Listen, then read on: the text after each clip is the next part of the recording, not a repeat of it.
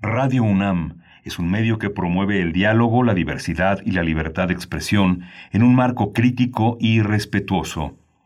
Los comentarios expresados a lo largo de su programación reflejan la opinión de quien los emite, mas no de la radiodifusora.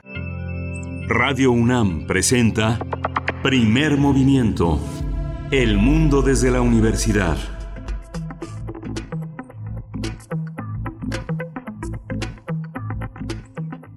Muy buenos días, bienvenidos, bienvenidas. Estamos en primer movimiento en este, esta emisión de jueves 24 de septiembre. Son las 7 de la mañana con 5 minutos la hora del centro del país. Transmitimos desde la capital en Adolfo Prieto, 133, Colonia del Valle. Se encuentra Frida Saldívar en la, en, los, en la producción ejecutiva, Arturo González en los controles técnicos, los dos ahí en cabina de manera presencial y en los micrófonos Miguel Ángel Quemain, que se encuentra pues de manera remota en casa con esta sana distancia que seguimos guardando. Bienvenidos, bienvenidas al 96.1 de FM, al 860 de AM o si nos escuchan por www.radio.unam.mx. Es un gusto llegar hasta donde estén y pues aquí, aquí estamos en esta mañana. Eh, Miguel Ángel Quemain, ¿cómo estás? Hola, buenos días, Berenice Camacho. Buenos días a nuestros amigos de la radio universitaria de Chihuahua que nos escuchan en Ciudad Cuauhtémoc, en Ciudad Juárez y en la ciudad de Chihuahua.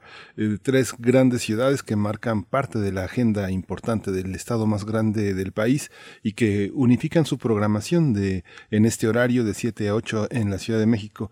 Bienvenidos todas, bienvenidos a, esta, a este programa que hoy tiene mucha vida. En el inicio está la masa madre, que es un ente vivo y los seres que la habitan pues hacen posible el pan, el pan que se hace todos los días de una manera nutricia, de una manera importante, primitiva, eterna. Clementina Equigua, bióloga y doctora en ciencias por la Facultad de Ciencias de la UNAM, nos ha compartido esta, esta divinidad que se mete en el refrigerador, pero también vive fuera y vamos a hablar hoy de ese tema.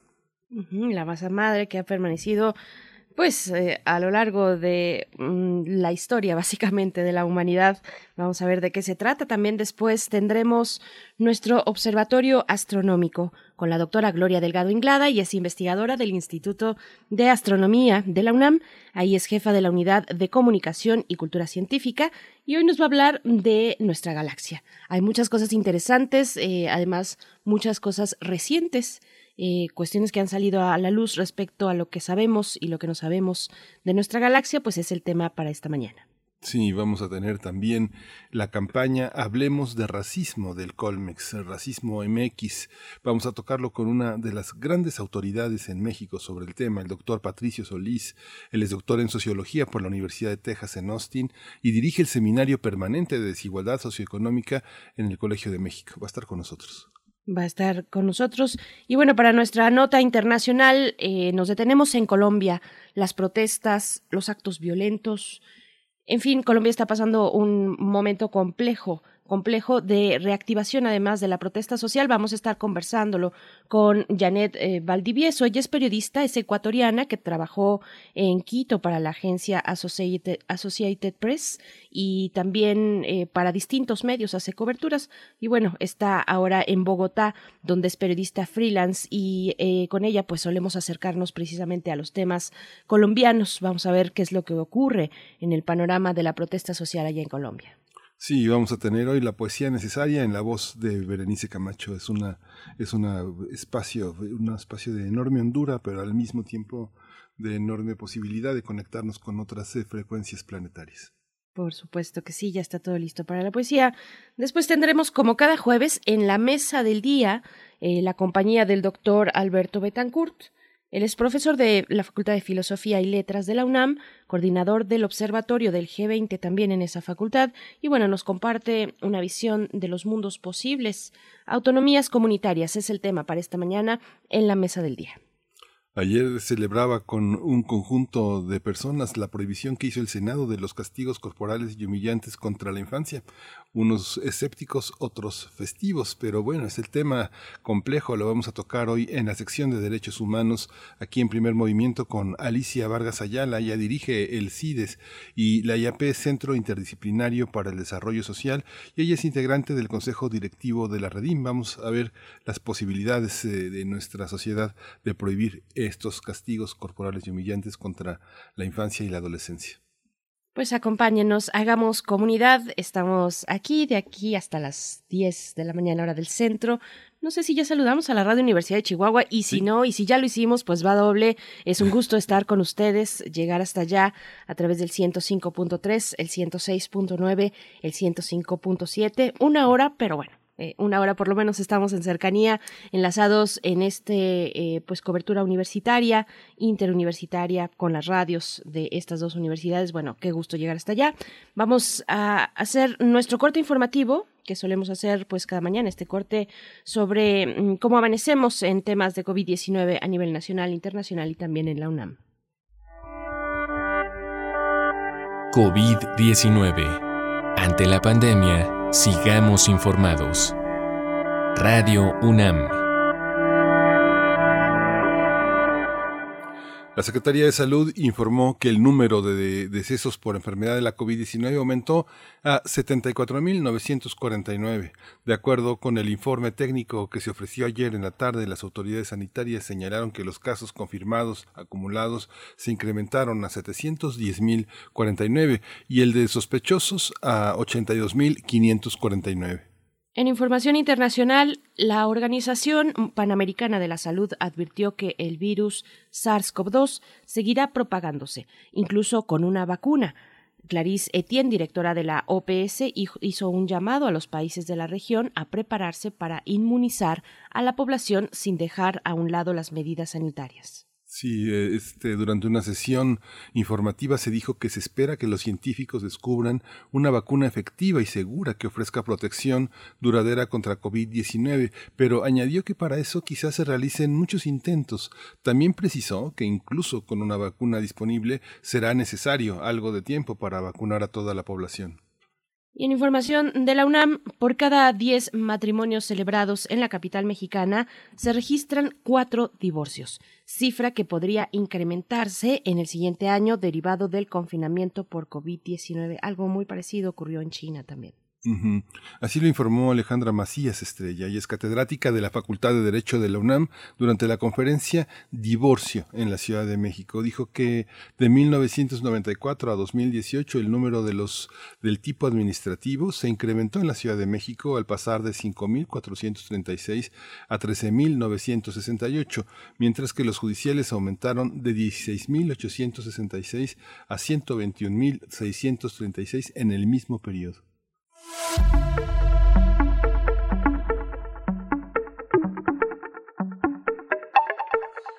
Y bueno, llegamos a nuestra recomendación cultural para el día de hoy jueves. Hoy continúan las actividades del ciclo Jueves de Cine en Casa de Buñuel.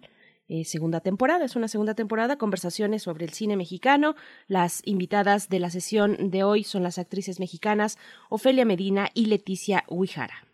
Sí, se trata de una iniciativa que es parte de la campaña eh, hashtag Cultura UNAM en Casa y es una colaboración entre la Academia Mexicana de Artes y Ciencias Cinematográficas y Cultura UNAM y Cultura en Directo UNAM, la Filmoteca de la UNAM y la Cátedra Ingmar Berman de Cine y Teatro. Las sesiones se transmiten en vivo a través de la página de YouTube de Cultura en Directo, que es eh, culturaendirecto.unam, donde los interesados podrán formularles preguntas directamente en vivo. Así es, pues bueno. No, no se lo pierdan en el canal mm, de YouTube eh, y, pueden encontrarlo también en redes sociales con la campaña Cultura UNAM en casa. Así es que, bueno, ahí están eh, la, recomendación para esta mañana, el ciclo de cine eh, Casa de Buñuel, segunda temporada, conversaciones sobre el cine mexicano y pues nos vamos a ir con algo de música, algo a cargo de Sotomayor, esta agrupación mm, mexicana vigente creo que desde 2014 eh, son ellos son hermanos. Al parecer ya se separaron y cada quien sigue su rumbo y su proyecto individual. Pero bueno es una banda mexicana que, que pues ha tenido ciertas referencias. Vamos a escucharlos con la canción que en realidad se llama Tierra Viva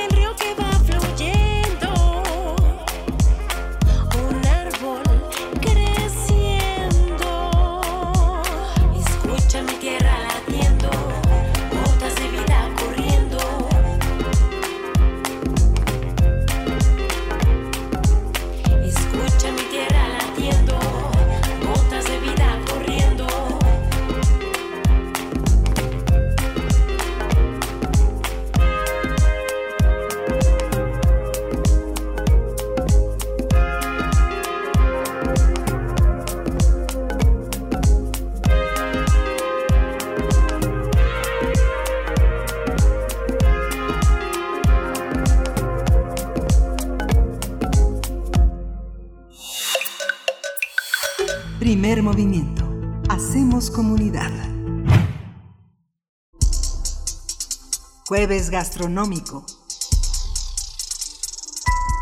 Hace casi dos siglos, en la elaboración del pan se utilizaba levadura natural, conocida como masa madre. Este fermento de agua y harina se forma cuando se integran los cultivos de bacterias que están en el ambiente con las levaduras presentes en las cáscaras de los granos de semillas de algunos cereales como el trigo o el centeno. Se le llama masa madre ya que tradicionalmente ha servido para hacer fermentar el pan, sobre todo antes de la existencia de levadura comercial. Los panaderos guardaban la masa madre, ya sea en estado líquido o como un trozo de masa, para la elaboración diaria del pan, añadiendo otros ingredientes.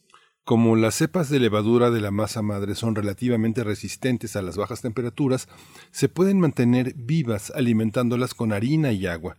También se puede preservar en estado pasivo a bajas temperaturas dentro del refrigerador. Se trata de un proceso que cada día genera más atención por parte de las personas que deciden pues crear sus propios panes en casa. De acuerdo con una investigación, el mercado mundial de la masa madre representó 2.600 millones de dólares en 2018 y se pronostica un incremento de 5.500 millones para 2027. Vamos a conversar sobre la forma de preparar la llamada masa madre y sus características como un cultivo de entes vivos este día está con nosotros Clementina Equigua, ella es bióloga y doctora en ciencias por la Facultad de Ciencias de la UNAM, es divulgadora del Instituto de, la, de Ecología de la UNAM, en donde también lleva las redes sociales del instituto y la revista digital Oikos. Eh, bienvenida, Clementina Equigua. Hola, buenos días, ¿cómo están? Muy bien, muy contentos de estar contigo. Muy, muy contentos, muy contentos. Así es, bienvenida, gracias por estar aquí. Eh, parece, parece un milagro de lo que vamos a hablar, un, un milagro de, de, la biología. Eh, cuéntanos, por favor, cuál es la, la relevancia, eh, incluso histórica, cultural, en la gastronomía de la, de la masa madre.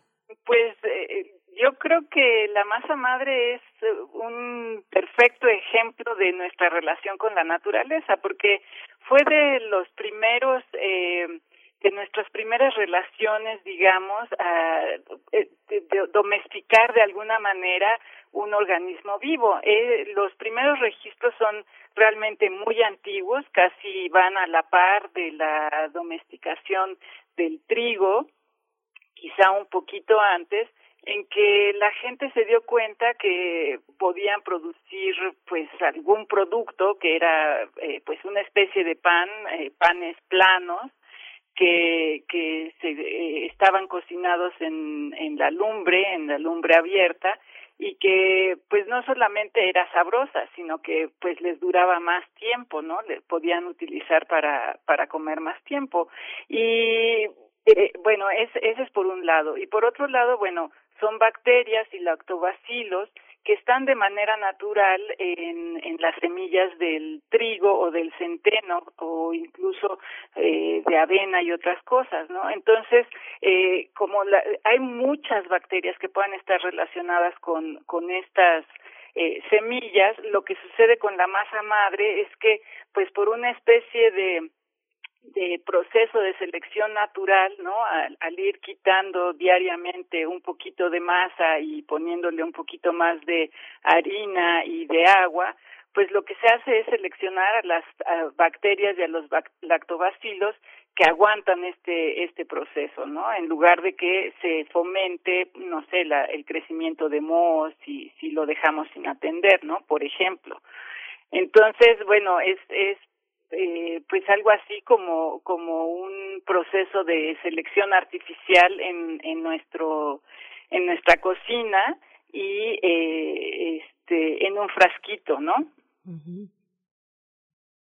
esta, esta visión de la eh, esta visión de poder hacer eh, masa madre en la en la casa tiene que ver también con la con los hornos con la relación con el fuego. Cuáles son las temperaturas cuáles son los grados de cocimiento que un pan tiene que tener y cómo se mezcla, cómo, cómo, cómo se trenza la masa madre con los nuevos ingredientes. Pues eh, puede ser de un proceso complicado, digamos, ¿no? Dependiendo del tipo de, de pan que queramos hacer. Eh, pero bueno, como ha prosperado esta idea de tener y de hacer el, pasa, el, el pan en la casa, pues mucha gente ha estado buscando recetas sencillas, ¿no? Entonces, eh, por ejemplo, hay una receta que, que más adelante se las va a compartir, que ha eh, publicó el, el periódico el New York Times hace pues, unos ocho o nueve años, eh, en el que simple y sencillamente se mezcla un poquito de levadura con harina, agua y sal.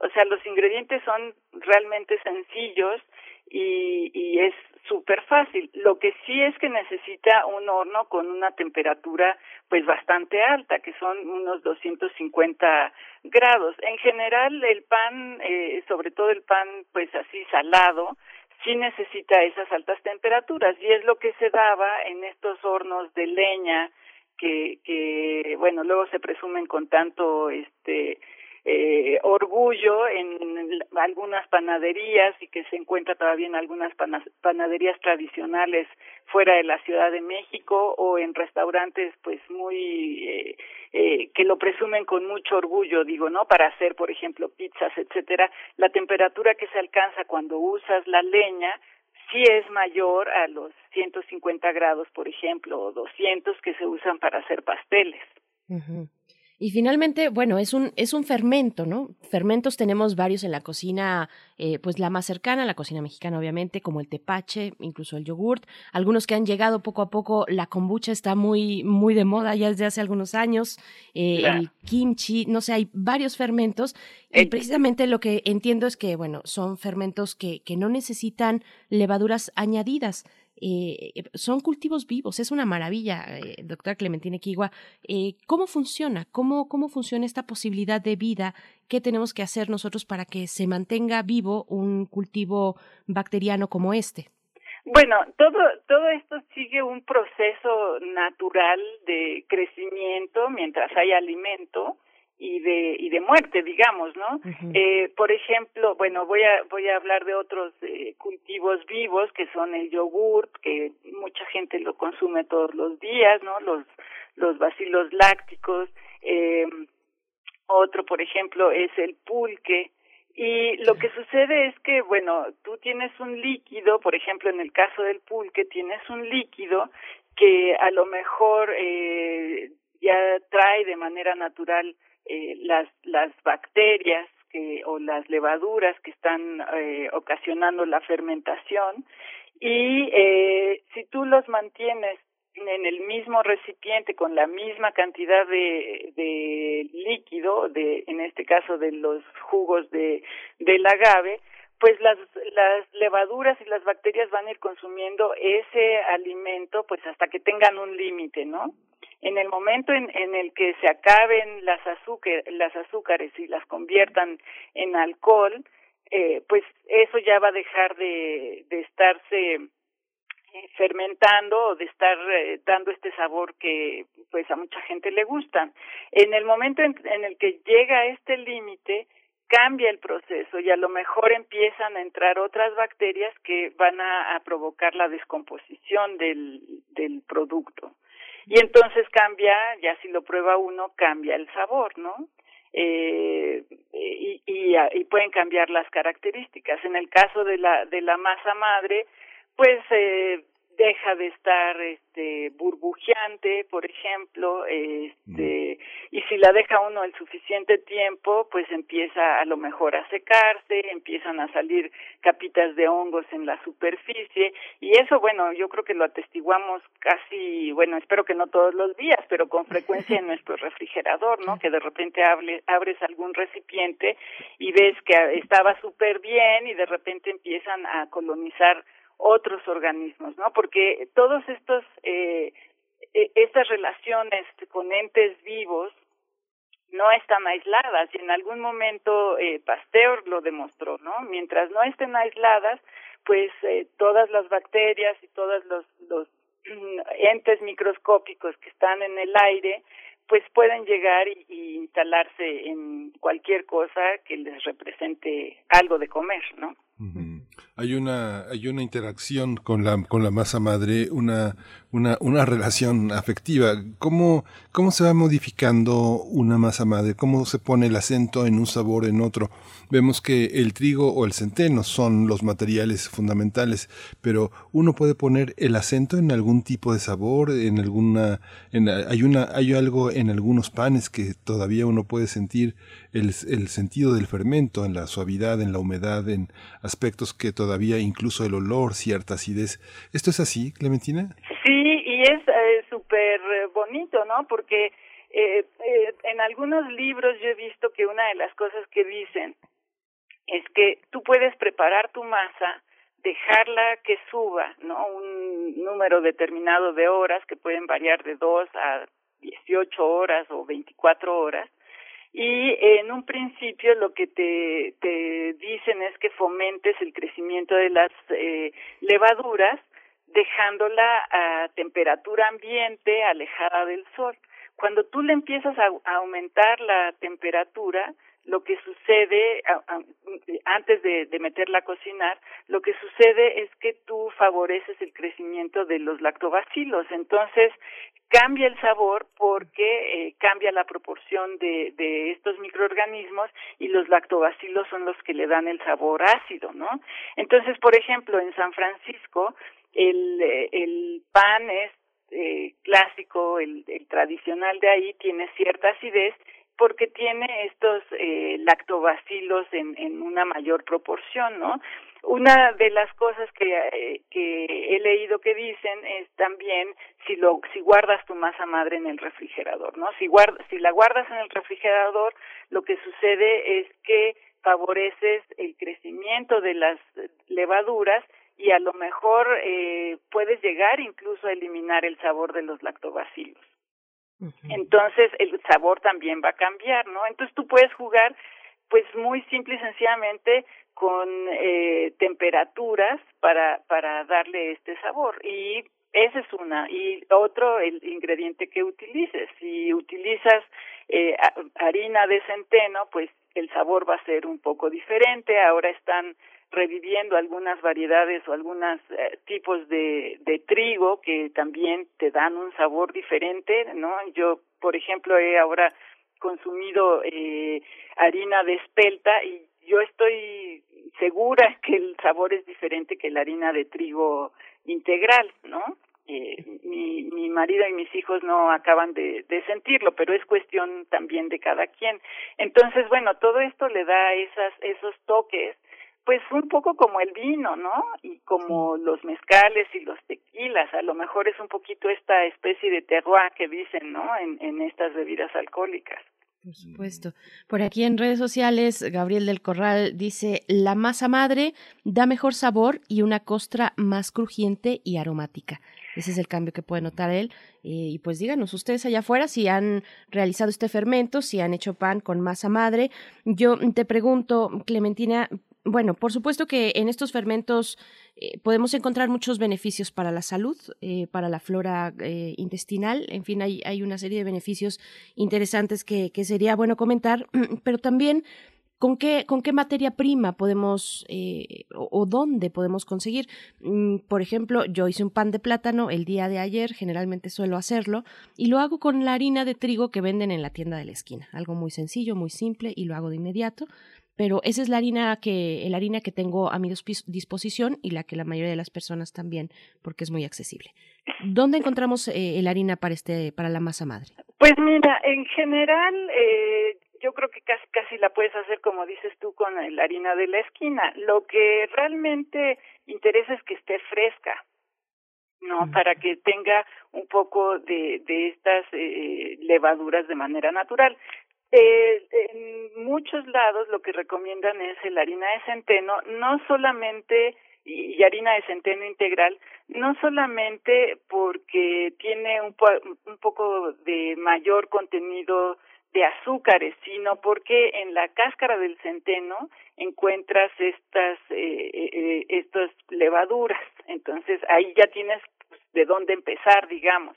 Si no tienes esta harina de centeno integral y a lo mejor orgánica, pues lo puedes sustituir por harina eh, integral de trigo que encuentras en los supermercados y lo encuentras en las tiendas naturistas también, ¿no? Entonces, pues ahí ya tienes un principio de dónde empezar.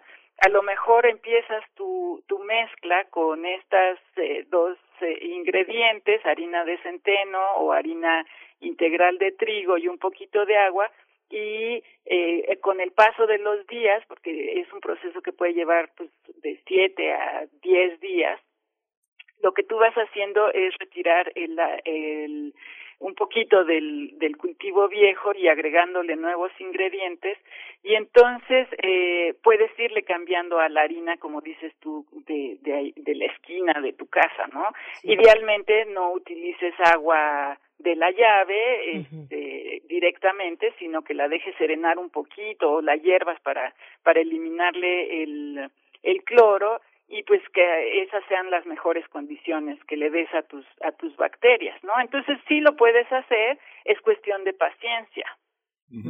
Fíjate que mi, mi panadera de cabecera me decía, yo me preocupaba por el pan porque en este confinamiento empiezan a empieza, por más actividad que haga uno, empieza una relación con el cuerpo distinta. Y me decía, no te preocupes, eh, este pan que se hace con harina madre, pues mejora la digestión, tiene mucho ácido láctico, hay una, eh, tiene un bajo índice glucémico, hay más vitaminas y minerales, es una masa mucho más nutricia que el pan de harina en la que todos, todo, todo va, ese, es, es, un almidón que en el caso de la masa madre pues está predigerido en los, en los granos. ¿Esto es cierto? Pues fíjate que yo realmente no encontré que fuera este, tanto beneficio en, en, tantos detalles como tú los dices, Miguel Ángel. Pero lo que sí es cierto, eh, y, y para mí me parece que es pues importante, es que pues tú controlas la calidad de los ingredientes, controlas eh, eh, el tipo de ingredientes que utilizas, ¿no? O sea, la, la receta más sencilla es, eh, como decía, simple y sencillamente harina, agua, sal y el fermento. eh, esto lo cocinas, entonces también el comportamiento es, es diferente que si fuera eh, los eh, probióticos que te consumes crudos, ¿no? Pero ya simple y sencillamente con eso, bueno, desde el punto de vista nutricional ya sabes que te estás comiendo, ¿no? Eh, los panes industriales, pues no, realmente no sabes si le echaron alguna otra cosita más, y, y bueno, desde el punto de vista psicológico, yo digo que es hasta un poco terapéutico, ¿no? Porque tú estás vigilando, estás, bueno, si lo amasas con la mano, toda esta relación eh, para mí entre entre manipular la masa y, y, y tu organismo es muy satisfactoria, ¿no? E incluso hay gente que dice, bueno, la fuerza que le ejerces a la masa, pues te ayuda incluso a, a desahogar este, tus malos ánimos ¿no? En beneficio de, de tu masa. Entonces, bueno, dependerá. Y, y yo creo que eso, eh, en la parte nutricional, pues sería cuestión de, de escucharla de un nutriólogo. En cuanto a, a lo que dices de, del gluten, bueno, una de las cosas que es muy importante para, para la elaboración del pan eh, de trigo es la formación de, de gluten. No importa sea eh, con masa madre o con levadura normal. Y pues para la gente que es eh, alérgica al gluten no no me parece que esto eh, pues vaya a ser muy diferente con con ellos no Y también nos permite, mm, doctora Clementina Kiwa, hacer, eh, tener una relación de amistad a través de los fermentos, ¿no? Con otras personas. Podemos compartir nuestros propios fermentos. Eh, por aquí Frida Saldívar nos habla justo de la, de la kombucha, de los búlgaros, de algunos hongos. Eh, que pueden compartirse entre las personas cercanas. Eh, yo te pregunto, ¿cuánto podría durar un cultivo de masa madre que estamos cuidando, eh, que estamos ahí alimentando, que estamos observando, que incluso estamos repartiendo entre otras personas a nuestro alrededor. ¿Cuánto nos puede durar más o menos? ¿Cuál es el lapso de vida? ¿O puede durar mm, muchísimos años si, si pensamos que es pues una colonia bacteriana que, que, se está, que está viva precisamente, ¿no? Claro, pues eh, mira, yo creo que puede durar muchísimos años y sería muy interesante ver, eh, por ejemplo, de qué edad son eh, los cultivos que tienen a lo mejor en Francia y en el viejo mundo y, y los cultivos que tienen en, en eh, San Francisco, ¿no? Que este, donde digo que en nuestro continente tienen tradición de hacer pan con masa madre. Y yo, por ejemplo, tengo una masa que, que me regalaron desde hace tres años y está perfectamente bien y la uso cada semana sin ningún problema. El chiste es que le des este mantenimiento con eh, eh, en los procesos tradicionales antes de que se inventara el refrigerador, bueno, lo que implicaba es que lo alimentaras con cierta regularidad. Cuando tú revisas eh, todos los procedimientos en internet y en los libros, generalmente te dicen que, que le des de comer a tu cultivo una o dos veces al día y tú vas haciendo, como dices, esta relación muy particular en la que ya sabes qué va a ser tu, cultivo, ¿no? Si va a producir burbujas en este periodo de 12 o de 24 horas y sabes en qué momento le vas a retirar un poquito para hacer tu pan. Dependerá, te digo, de tu, de tu este, relación con, con esa masa pero si tú eres eh, alguien más ocupado, pues a lo mejor no tienes tiempo de estarle eh, dedicando 12, cada 12 horas, 5 o 10 minutos para alimentarla, pero la mantienes en tu refrigerador y te aseguras que cada semana la alimentes, ¿no? Entonces ahí dependerá. Hay incluso eh, eh, opciones que la secas, que haces eh, pues como láminas muy delgaditas de, de la masa y a lo mejor la usas una vez al año, pero tienes que revivirla pues con mucho más cuidado de tal manera eh, y, y con tiempo, de tal manera que esa masa que mantuviste seca por uno o dos años o quizá más, la revivas, ¿no? Pero el caso es que los, los, eh, eh, las levaduras y los bacilos estén pues eh, en estado eh, dormante, decimos a veces los biólogos, ¿no? Que esté pues ahí como aletargado, en el momento en el que tú le vuelvas a agregar eh, el alimento, la harina y el agua, pues les creas las condiciones para que vuelvan a florecer. Clementina, pues ya prácticamente tenemos que, despedirnos. Antes de cerrar, este, vuélvenos a, comentar esta, esta fórmula secreta, cuáles son las proporciones y cómo, cómo hacerla, eh, para que quienes se sumaron hace un momentito a la conversación puedan por lo menos tomar nota de cómo se hace la masa madre y cómo es posible hacer un buen pan en casa. Claro que sí. Bueno, pues eh, la idea es que, por ejemplo, si tienen 100 gramos de harina de centeno, eh, le agreguen 125 gramos de agua, lo mezclen a que quede todo bien incorporado y lo mantengan en un lugar eh, tibio en el que no esté eh, frío, que esté arropadito, digamos, puede ser una despensa o un gabinete, lo mantengan ahí por 24 horas, tapado eh, con, una tela para que no, no esté este, completamente aislado y eh, al día siguiente y a lo largo de siete días más le retiren la mitad de ese contenido y le vuelvan a agregar eh, 50 gramos de harina de centeno o de trigo integral y 50 gramos de harina de trigo más 115 gramos de agua. Esto eh, lo van haciendo todos los días, retiran la mitad de la masa y le vuelven a agregar esta misma cantidad y van a ir viendo con el paso del tiempo que se empiezan a hacer como burbujitas en la superficie. Cuando ya lleguen al séptimo día, eh, ya verán que aumenta y baja la, el volumen de la mezcla y eh, pues una vez que ya vean que esto sucede con este con regularidad pues su masa madre ya está lista. Y eh, para hacer el pan, lo que necesitan es eh, sacar una porción de esta masa madre. Eh, la receta que yo les decía que, que es muy sencilla, la pueden ver en el New York Times, es una receta que, que dio Mark Bittman en 2100, 2006 que se llama masa pan sin amasar eh, lleva 400 gramos de harina de trigo, 100 gramos de masa madre, eh, dos cucharaditas de sal y 320 mililitros de agua que él mezcla nada más, así como, como si fuera una masa de, de pastel y la deja tapada en un rinconcito de su cocina, la deja tapada por 12 horas y se va a ver con, después de este tiempo que la masa eh, pues creció y tiene muchas burbujas. Eh, luego pasan esa masa a una superficie con harina y hacen una eh, bolita, eh, eh, espolvoreándole harina a la masa y a la mesa y este ahí hacen su, su bola y eh, luego la pasan a un trapo de cocina de algodón con mucha harina o salvado de, avena o de trigo y este y la dejan dos horas más.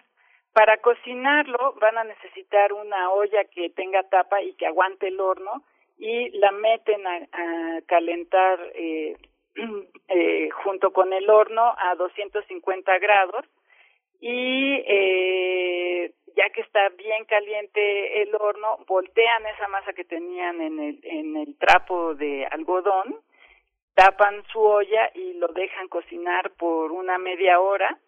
Ya que pasó la media hora, eh, lo destapan y lo dejan otros 15 o 20 minutos más.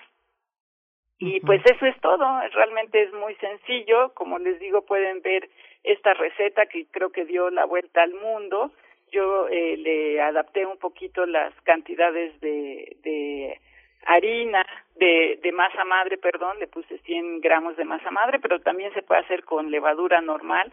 Y, y básicamente el chiste es esto, que, que la dejes 12 horas para que le des tiempo a que el fermento actúe, o a lo mejor hasta un poco más de tiempo, para que le des el tiempo a que, a que fermente y que suba y no la necesitas manipular mucho, que eso es muy fácil, lo puedes hacer en tu casa y, es un pan muy rico.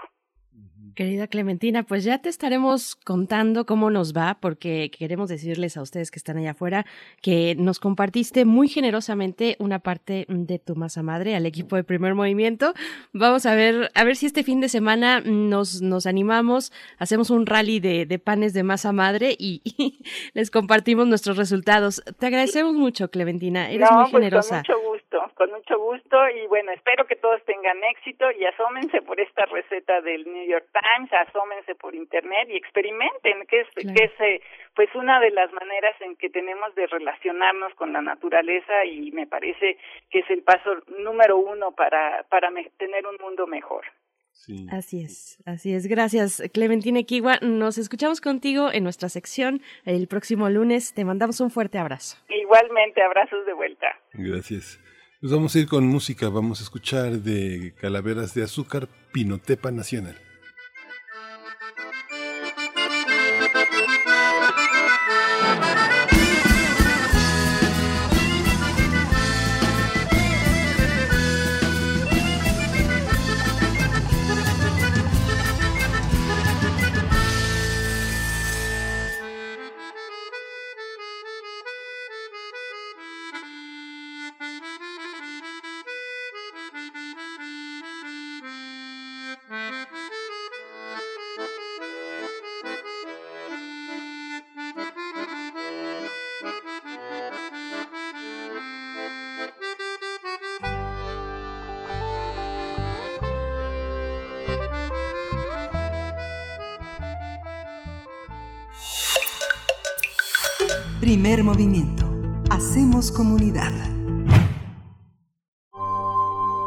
Brazo de Orión al universo. Observatorio Astronómico. Ya nos acompaña en la línea de primer movimiento la doctora Gloria Delgado Inglada.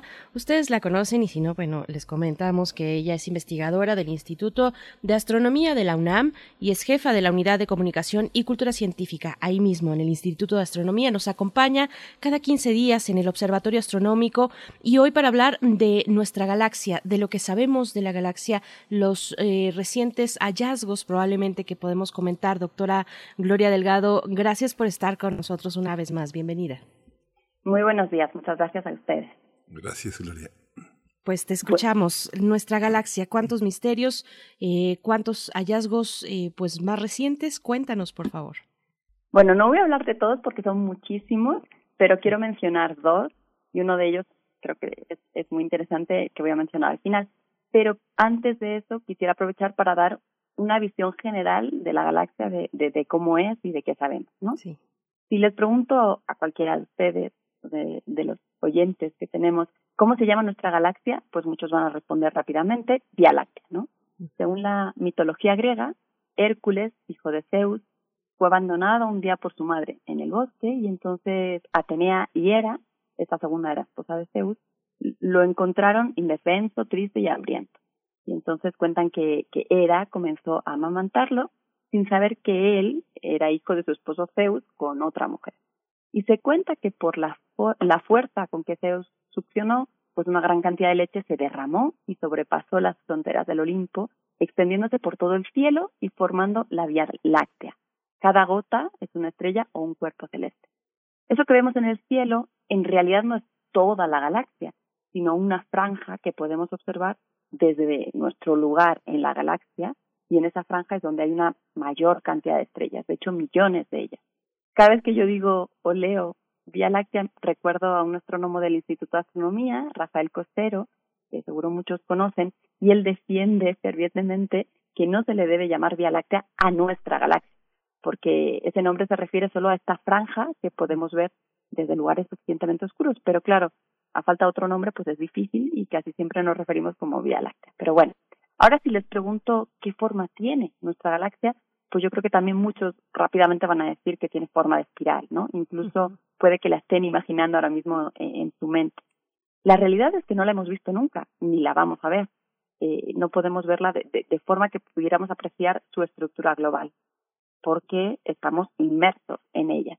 Entonces, lo único que podemos hacer es ir explorando diferentes regiones, unas más cerca, otras más lejos, eh, con diferente resolución, Y esta información que recopilamos la usamos para hacer una reconstrucción de lo que creemos que es nuestra galaxia, ¿no? Y esto es un trabajo que nos ha llevado muchos, muchísimos años, desde 1924, cuando Hubble eh, descubrió que la Vía Láctea en realidad es tan solo una de las muchas galaxias que hay en el universo. Bueno, pues sí, efectivamente, nuestra galaxia es una galaxia espiral que contiene entre 100.000 y 400.000 millones de estrellas. Este tipo de galaxias son muy características por esos brazos espirales. Sabemos que hay cuatro brazos principales en la galaxia y varios más pequeños, en realidad no sabemos bien cuántos. Por ahí leí algo interesante y es que hay que pensar en los brazos espirales como una autopista en la que entran y salen coches. Los coches son las estrellas que se van moviendo, a veces están dentro y a veces están fuera, pero la autopista siempre permanece en el mismo lugar. En el centro de nuestra galaxia hay una agrupación de estrellas que está formando una especie de esfera que se llama bulbo y también hay una barra que está formada eh, igualmente por estrellas. Y precisamente los brazos espirales salen de los extremos de esta barra. Si nos vamos aún más al centro, al corazón de nuestra galaxia, lo que tenemos es un hoyo negro supermasivo. Y supermasivo significa que tiene la misma masa que cerca de cuatro mil millones de soles. Y esto nos suena muchísimo, pero en realidad la masa que tiene nuestra galaxia en estrellas es alrededor de 200 mil millones de masas solares. Es decir, la masa estelar de nuestra galaxia es 50 veces mayor que la del hoyo negro central. Pero si ahora hablamos de tamaño, el hoyo negro ocupa una región que es ocho mil millones de veces menor que la del disco de la galaxia, ¿no? Entonces, tenemos una masa que es 50 veces menor que la de toda la galaxia, concentrada en una región que es miles de millones de veces menor que la de toda la galaxia, ¿no? Por cierto que, por fortuna para nosotros, el hoyo negro que tenemos en el centro está apagado. Así se dice cuando no está tragándose de forma compulsiva eh, material que tiene a su alrededor, como si sucede en las que se llaman galaxias activas, ¿no? Bueno, pues rodeando todo esto, el bulbo, la barra, el hoyo negro, el disco con esos brazos espirales, hay un halo enorme de gas. Y por último, toda la galaxia, todo lo que he mencionado, está embebido en un halo de materia oscura. Si la masa de estrellas de nuestra galaxia les pareció enorme, 200 mil millones de masas solares, pues les diré que se estima que esto es solo el 10% de la masa total de la galaxia. Es decir, el 90% restante es algo que no brilla como las estrellas, pero que sí genera un efecto gravitacional y por eso sabemos que está ahí, y es la materia oscura. Bueno, algunas curiosidades, aunque hay muchísimas estrellas en el disco y, y estas se están moviendo, como ya dije, nuestra galaxia es casi plana. El tamaño del disco es mucho más grande que la altura del mismo. Es, como si fuera un DVD, ¿no? Realmente es plano. Y si, quisieras, si quisiéramos atravesar la galaxia de un extremo a otro, nos llevaría tan solo 100.000 años a la velocidad de la luz.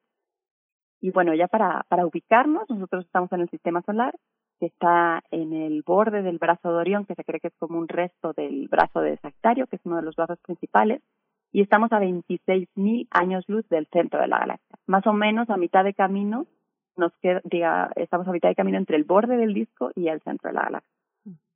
Y bueno, no, nuestra galaxia como todas no están aisladas en el universo, sino que forman agrupaciones. Nosotros somos parte de un grupo que se llama Grupo Local, en el que hay como unos 30 miembros.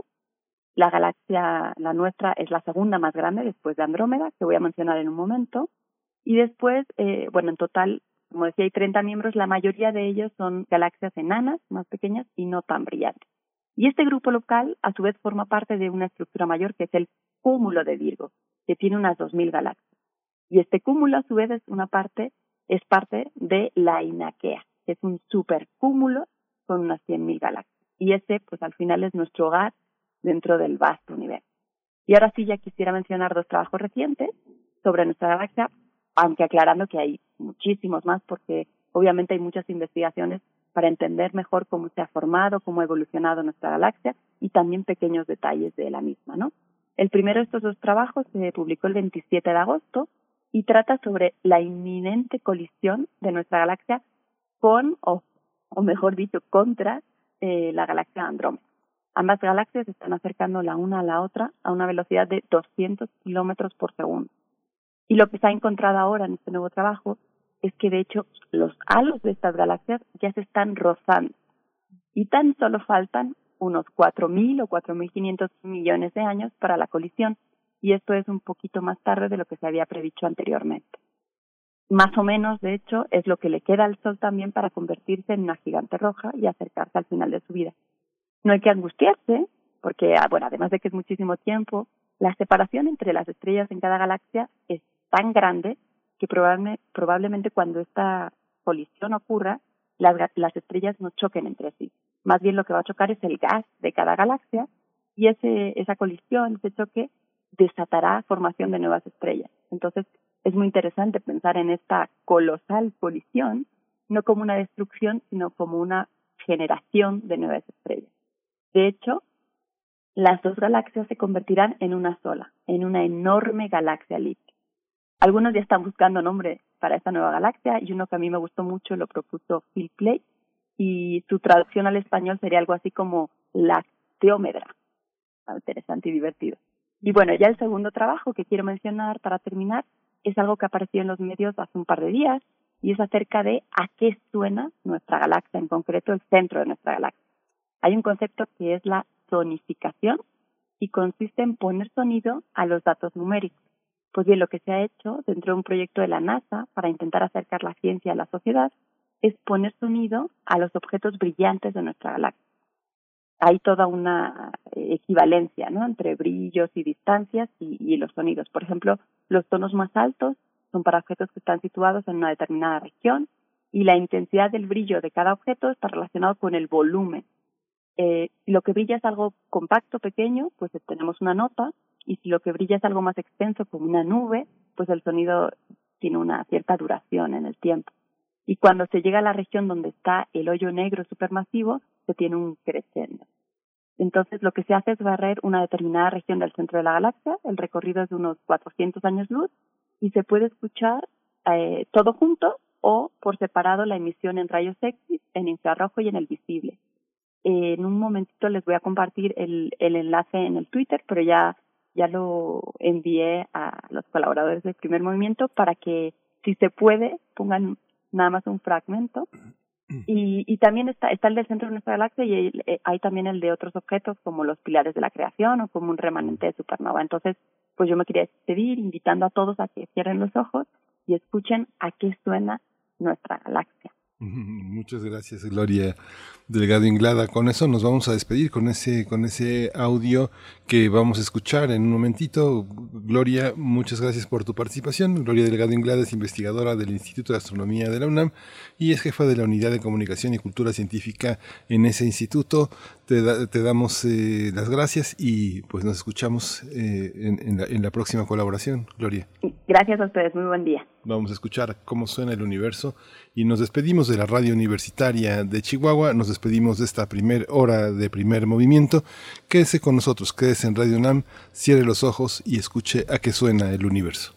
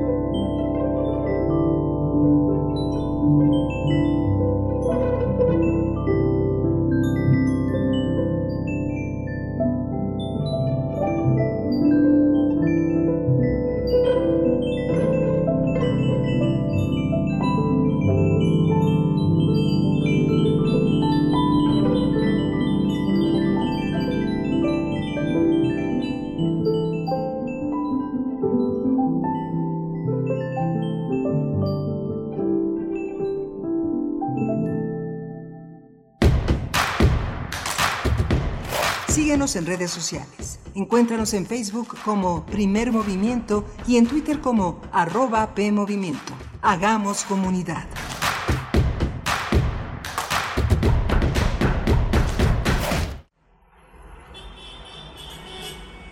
Extra, extra, música nueva. en voz de sus creadores y sus intérpretes. Extra, extra. Testimonio de oídas. Música nueva. En voz de sus creadores. En voz de sus intérpretes. Martes y jueves a la 1 a.m. o en su retransmisión los sábados y domingos también a la 1 a.m.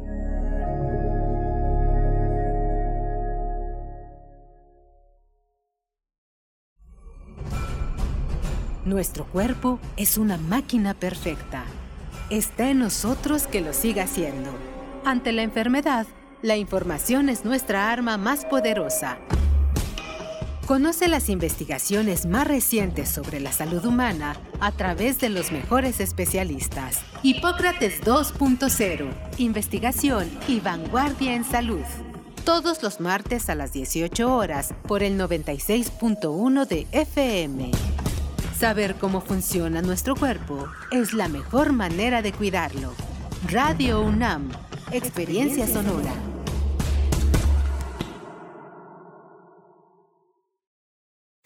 Saúl llega hasta donde empieza Luisa y donde termina Luisa empieza Sandra. Rafa empieza aquí y Fátima ayuda a que suceda. Manuel quien abre espacio a Elena para que Natalia ayude a Liliana, a Ana y Lidia. Y esta invita a Livia quien se junta con Viviana. Víctor acepta. Para decidir quién va a ocupar los más de 21.000 cargos que se elegirán en las elecciones de 2021, tenemos que estar todas y todos. Es importante, tienes que estar. Este 2021 contamos todas, contamos todos. INE.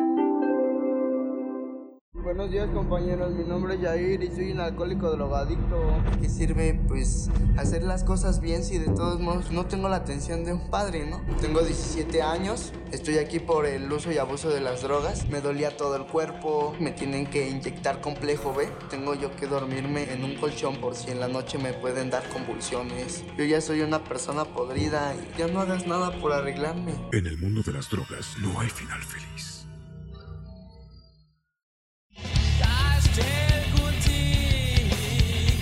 Calme Cali, Mimagoshko, Maktab Shuduk, Tetzaduk, FM, Yatpushebo Pushkoxpe, Radio UNAM. Calme Cali, quinta temporada. Estreno, jueves 8 de octubre a las 10 horas por el 96.1 de FM. Radio UNAM, experiencia sonora.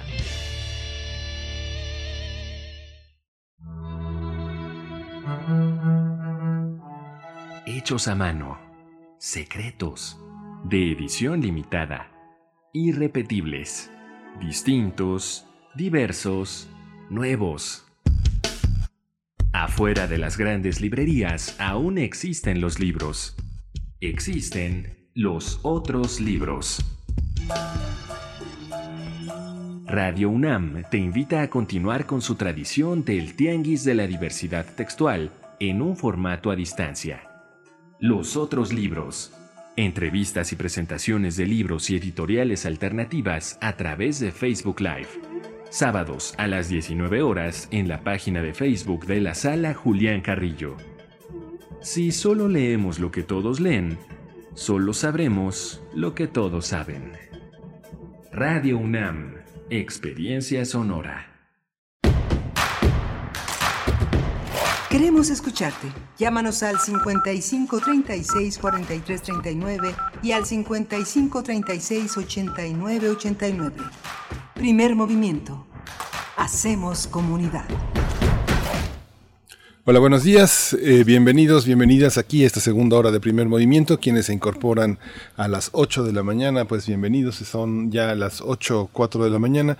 Estamos en la Ciudad de México. Frida Saldívar está en la producción ejecutiva de esta edición y Berenice Camacho del otro lado del micrófono. Bienvenida, Berenice.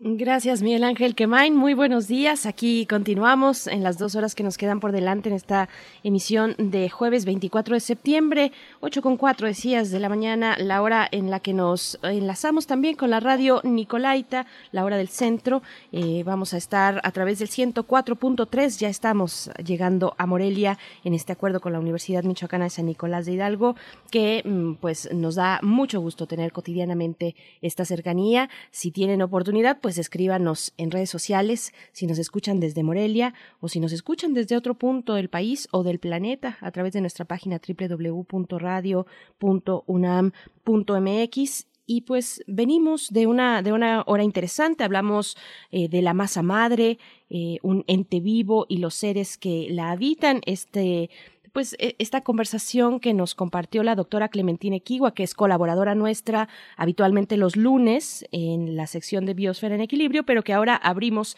a un espacio más amplio eh, al inicio de este programa para hablar precisamente de la masa madre. Ella cultiva pues este, este tipo de alimento que además eh, nos hace autosuficientes, nos da la posibilidad de tener nuestros propios alimentos, de generarlos y de compartirlos con nuestros seres queridos, con las personas que están a, nuestro alrededor. Por aquí nos hacen varios comentarios. Miguel Ángel eh, nos dice Antonio Hernández, yo creo que por ahí se, mm, yo he de ver, mm, se me ha de haber salido como la imprecisión. Dice, en la UNAM no se debería decir bacterias a las levaduras. Gracias, Antonio Hernández. Son hongos, ¿no? Eh, ¿A eso te refieres? Yo creo que por ahí se me escapó. Muchas gracias por la por la eh, precisión. Rosario Martínez, tengo harina sin gluten, ¿cómo puedo utilizarla? ¿Se usa igual que la normal o no? Bueno, pues estaremos ahí a ver cómo podemos, cómo podemos enlazar sus dudas con la doctora Clementina Equigua, que como ya dije nos acompañará y nos acompaña eh, pues los lunes, el próximo lunes podríamos tal vez eh, mm, disipar algunas dudas que se quedaron por ahí, Miguel Ángel. Sí, justamente son dudas que son dudas para por así que para el maestro de esta alquimia, que en este caso es Clementina, que nos tuvo, como señalaste, la generosidad de obsequiar al equipo de primer movimiento parte de esta masa madre que ha hecho con el paso del tiempo y que bueno, ya es una masa que estará bajo la responsabilidad de quienes se queden con ella, alimentarla, hacerla crecer y hacer un buen pan. Que, que sí, tiene uno muchas dudas, siempre en la práctica aparecen más y más comentarios y más y más dudas, así que va a ser un pretexto para que nos escuche el próximo lunes sobre, eh, sobre este tema. Por supuesto. Y bueno, hacia adelante tendremos en unos momentos más nuestra nota nacional, la campaña Hablemos de Racismo, esta campaña coordinada y originada en el Colmex y en Racismo MX esta organización, bueno, más o menos reciente. Vamos a hablar con el doctor Patricio Solís. Él es doctor en sociología por la Universidad de Texas en Austin y dirige el Seminario Permanente de Desigualdad Socioeconómica del Colmex, del Colegio de México. Así es que, bueno, vamos a ver de qué se trata esta campaña. Por supuesto, ya desde el título sabemos que es un tema de abordaje necesario más que nunca eh, y, afortunadamente tenemos ya muchos espacios donde se abren estas posibilidades de hablar de prácticas que culturalmente se han formado eh, en nuestra sociedad y que no necesariamente pues nos generan un bienestar colectivo. Así es que bueno, vamos a hablar de racismo en unos momentos más en la nota nacional, Miguel Ángel. Sí, y vamos a tener también a Janete Valdivieso, quien es, quien es una periodista ecuatoriana que trabajó en Quito para la agencia eh, eh, Associated Press, que radica, y radica en Bogotá, donde desde hoy nos eh, informa sobre los conflictos, las, los nuevos problemas que afronta este país, Colombia, en distintas ciudades. Vamos a tener la oportunidad de tratar este tema con Janet Valdivieso en un reporte que se hace necesario en esta semana para entender lo que sucede en esa zona de Latinoamérica. Por supuesto. Y bueno, último apunte, si ustedes quieren seguir más eh, de la charla sobre nuestra galaxia, algunos detalles, bueno, está las redes sociales de la doctora Gloria Delgado Inglada. Con ella cerramos la hora anterior para quien se acaba de sumar. Bueno, eh, su cuenta de Twitter es arroba glodelink con ing al final. Ajá. Glodelink, arroba Glodelink, la, la encuentran así en Twitter. Y ahora sí, vámonos con nuestra nota nacional. Primer movimiento. Hacemos comunidad. Nota nacional. Hablar de racismo es el primer paso para erradicarlo. Es así como Racismo MX, en alianza con el proyecto de discriminación étnico-racial de México en el Colegio de México, presentan la campaña Hablemos de Racismo. Racismo MX está integrado por personas que luchan por terminar con el racismo en México, el cual se ejerce, por ejemplo, por el tono del color de la piel y los rasgos físicos, pero también implica racismos históricos que suelen aplicar contra las personas indígenas o personas afromexicanas. Sí, de acuerdo con el Colegio de México y Oxfam, hay sectores de la población que vivirán en desventaja socioeconómica desde su nacimiento. Estos sectores son los indígenas, los afrodescendientes y las personas que dicen tener un tono de piel moreno oscuro. La presentación se realizará el día de hoy, jueves, a las 6 de la tarde, a las 18 horas, a través de los canales de YouTube y Facebook Live de Racismo MX y del Colegio de México también. A partir de la campaña del Colmex y Racismo e MX, pues vamos a conversar sobre esta situación en nuestro país, los esfuerzos por visibilizar y hablar de este tema. Y en este día nos acompaña el doctor Patricio Solís. Él es doctor en Sociología por la Universidad de Texas en Austin, maestro en Población por la Facultad Latinoamericana de Ciencias Sociales, la Flaxo en México, sociólogo por la Universidad Autónoma de Nuevo León, profesor investigador del Centro de Estudios Sociológicos del Colegio de México y actualmente dirige ahí el Seminario Permanente de Desigualdad Socioeconómica. Y pues eh, qué gusto poder conversar con usted, doctor Patricio Solís. Gracias por estar aquí en primer movimiento. Hablemos de racismo, es la propuesta entre Racismo MX y el Colmex. Muchas gracias. ¿Cómo se encuentra? ¿Qué tal? Muy buenos días. Buenos días al auditorio, Berenice, Miguel Ángel. Eh, pues sí, estamos en lanzamiento de, de, esta campaña y con mucho gusto de hablar con ustedes sobre el tema.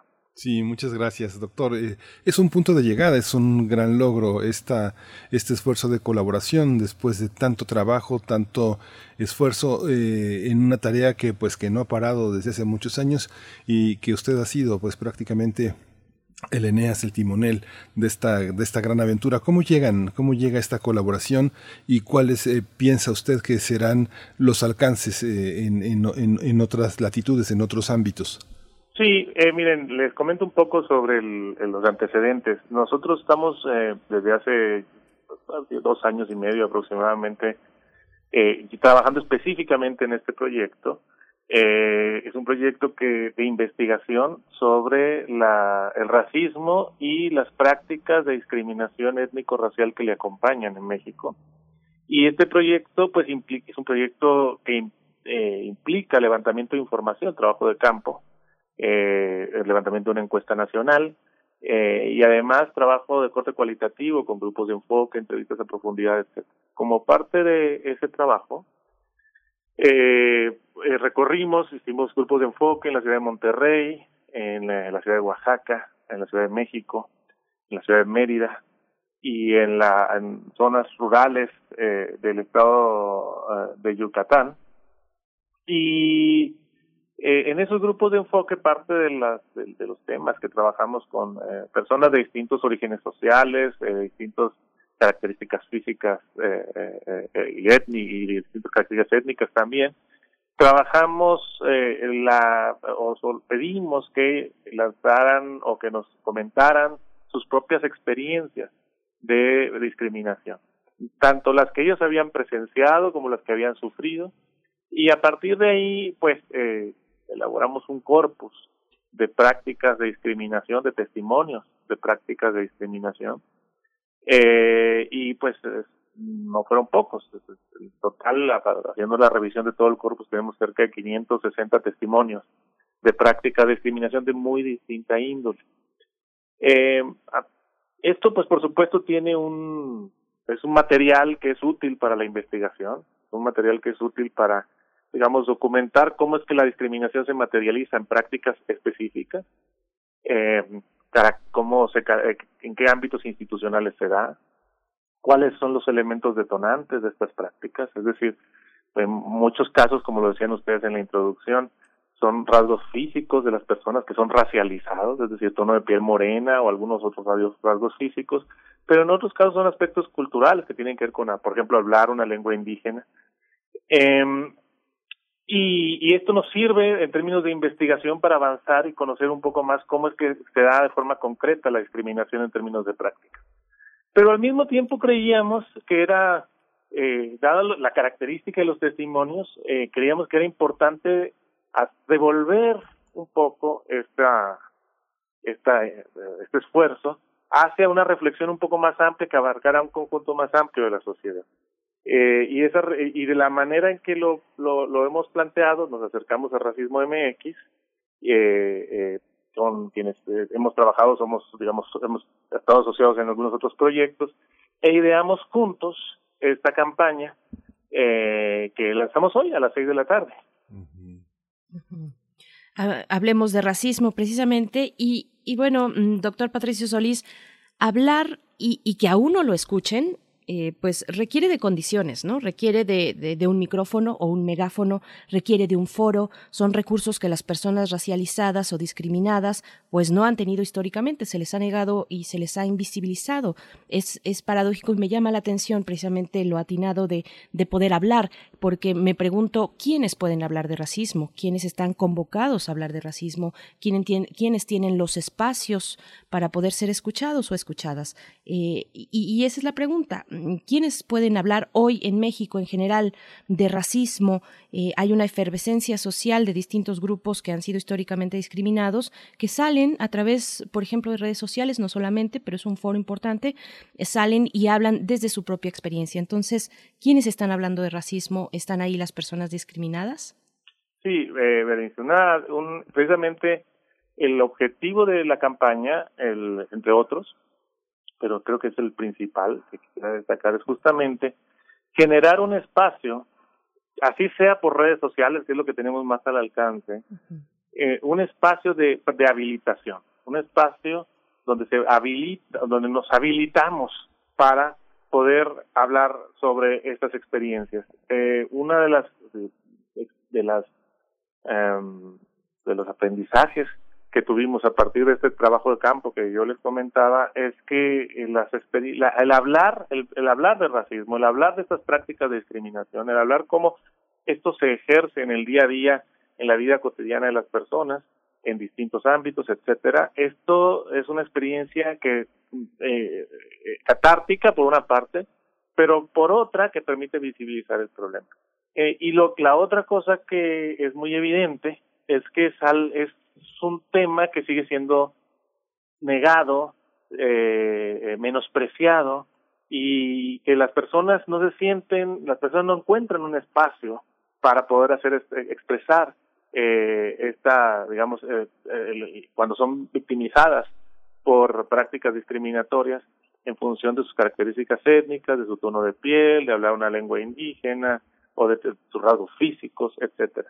Entonces, como eh, en ausencia de estos espacios, lo que nosotros, eh, el objetivo de la campaña justamente es, eh, a partir de retomar los propios testimonios, ¿sí? Y de ponerlos en voces de personas que tienen un, personajes públicos, ¿sí? Que recrean los testimonios y, y que hacen una, estas personas hacen una invitación al público para que retome con sus propios testimonios, con sus propias experiencias y empezar a convertir esto en una especie de efecto bola de nieve, en donde de pronto un tema que está eh, eh, por debajo del agua, como si fuera por debajo, lo que estamos viendo nada más es la punta del iceberg, tratar de sacar o que el tema salga y que eh, no solo genere una experiencia catártica en términos, como les planteaba yo antes, personal, de quienes pueden hablar, sino una experiencia, una construcción de conciencia que lleve a movilización social. Esa es un poco la idea. Y, bueno, justamente como no muchos pueden hablar ahora porque, porque no está facilitado este espacio, lo que nosotros eh, proponemos y trabajamos junto con Racismo MX es justamente que estas figuras públicas sean quienes le den voz a estos testimonios como una forma de habilitarlos, de habilitar su presencia pública, y así también que se convierta en un detonante de que otras personas se atrevan y hagan públicas sus propias experiencias. Fíjese, doctor, que es muy interesante porque en, las nuevas generaciones de estudiantes de comunicación y periodismo, en los últimos semestres y en los primeros, han aparecido algunos temas que no estaban, que no estaban antes, que es el tema de la discriminación y la desigualdad, por una parte, y el tema de los derechos humanos, así como parece el interés en la cultura o en hacer radio o televisión, este empieza a aparecer esta parte. En su experiencia como titular de un seminario permanente de desigualdad socioeconómica del Colmex, ¿en qué estado estamos en las ciencias sociales para que en la transversalidad de los estudios académicos aparezcan estas visiones que a usted evidentemente le quedan muy claras, pero que desde otros terrenos tradicionalmente delimitados de otras maneras todavía cuesta mucho trabajo aproximarse a estas visiones que han desarrollado en el Colmex? Sí, Miguel Ángel, efectivamente. Mira, eh, e, es interesante, eh, saliéndonos un poco del tema central de la campaña, pero es interesante la pregunta que planteas porque eh, los estudios sobre estratificación social, sobre desigualdad social, eh, están en un proceso de crecimiento, o sea, cada vez son, es más frecuente, cada vez se toman más en cuenta, cada vez es un tema, es un tema emergente, y sin embargo la densidad de estos estudios en el ámbito de las ciencias sociales en particular, sigue siendo baja. Es decir, tenemos, eh, dada la magnitud de los problemas de desigualdad, tenemos desigualdades múltiples, desigualdades de género, desigualdades étnicas, desigualdades por características físicas racializadas, desigualdades socioeconómicas, tenemos enorme desigualdad de oportunidades, tenemos desigualdades regionales y podría continuar eh, planteando cantidad de ámbitos y de esferas en donde la desigualdad se reproduce y constituye un eje, digamos, lacerante de la, convivencia social, la construcción de ciudadanía eh, eh, y la generación de un proyecto de inclusión social para todos. Eh, a pesar de todo eso, los estudios sobre centrados en estos temas, en cómo se reproducen las desigualdades, en, en la estratificación social, son escasos.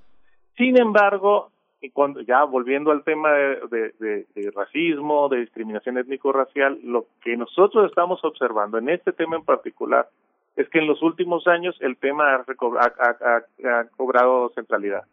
Eh, cada vez está más presente en los medios, eh, son oleadas, ¿sí? de pronto el tema reaparece y, y, y se hace importante, y está más presente en la academia, la academia hay un creciente interés también sobre cómo, sobre su, esta intersección entre reproducción de las desigualdades y racismo y características étnico-raciales de las personas hay creciente interés.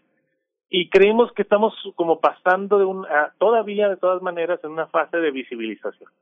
Estamos en una fase en donde el problema todavía no está en la mesa central de la agenda de discusión pública.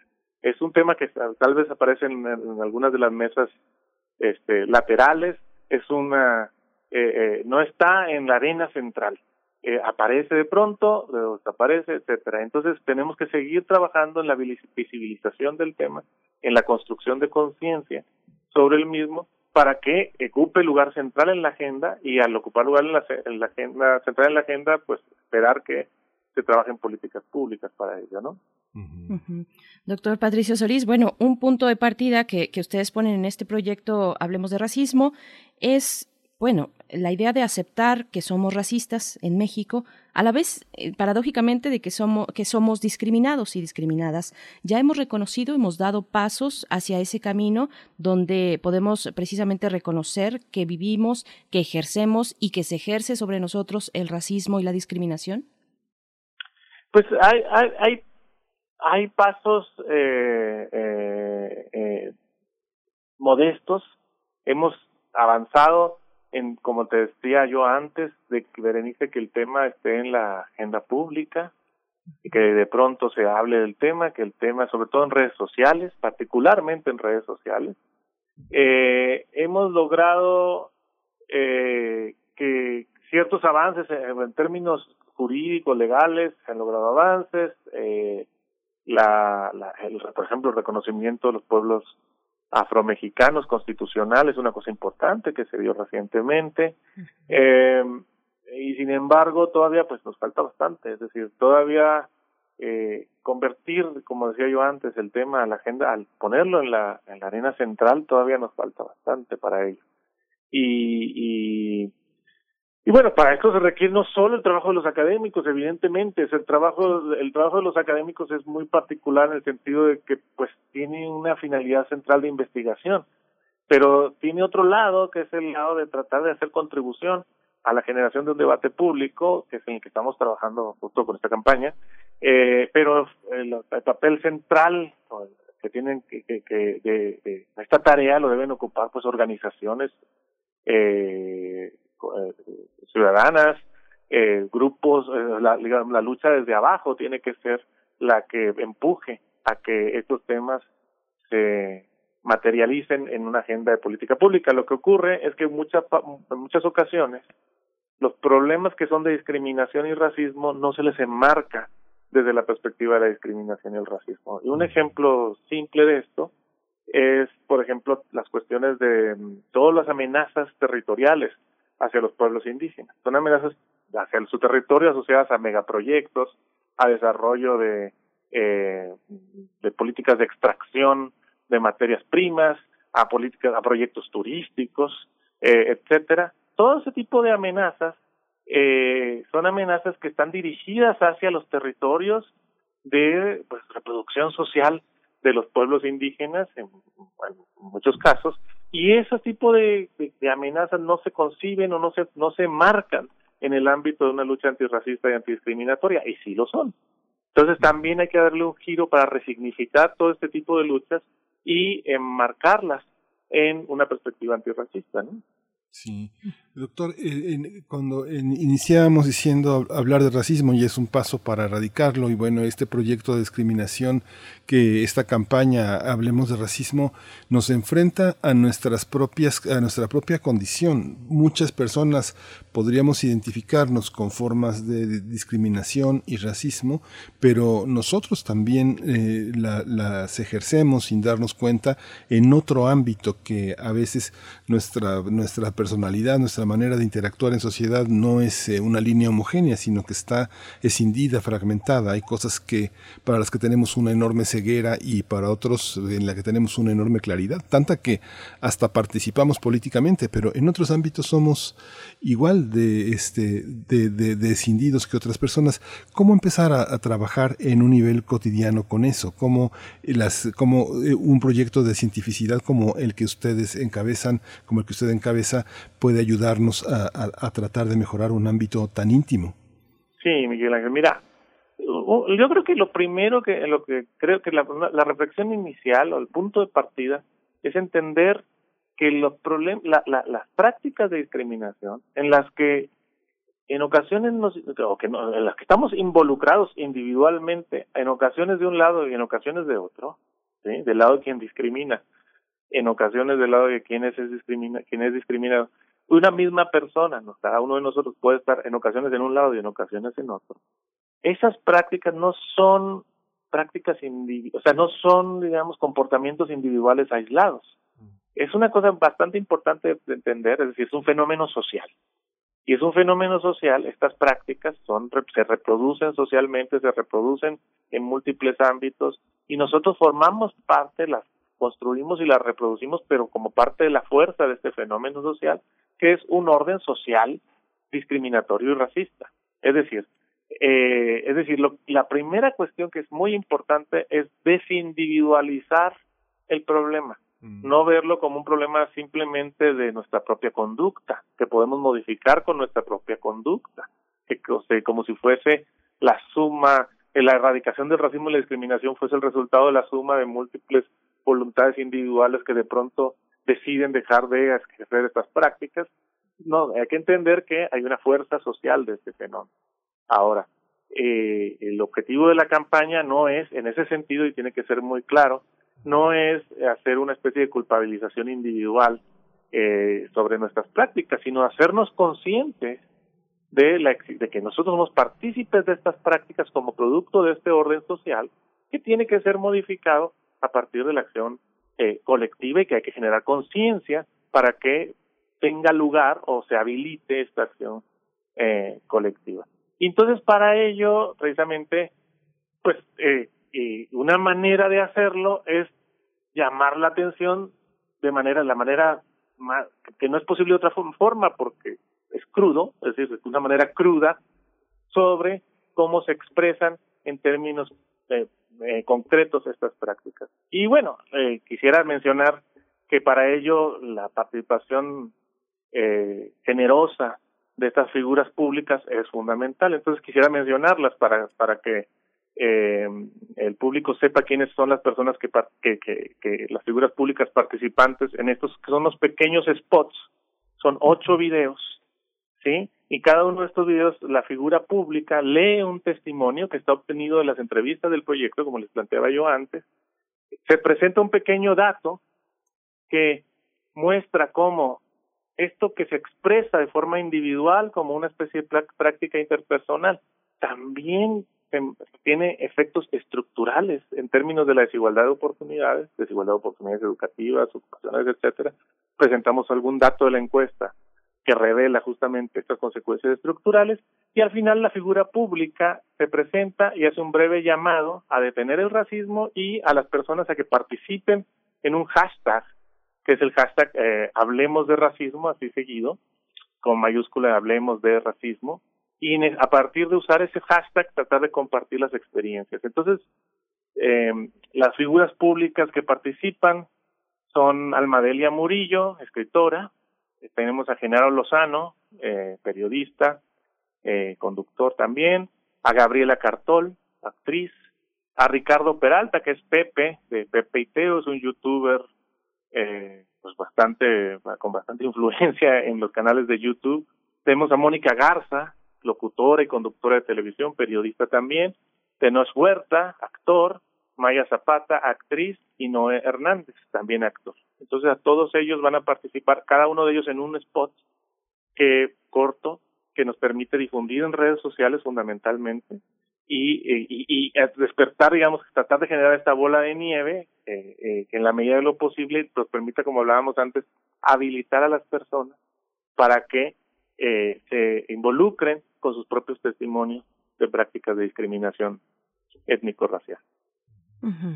Estamos conversando con el doctor Patricio Solís acerca de esta eh, campaña que se lanzará el día de hoy a las seis de la tarde en colaboración de eh, entre Racismo MX y el Colmex.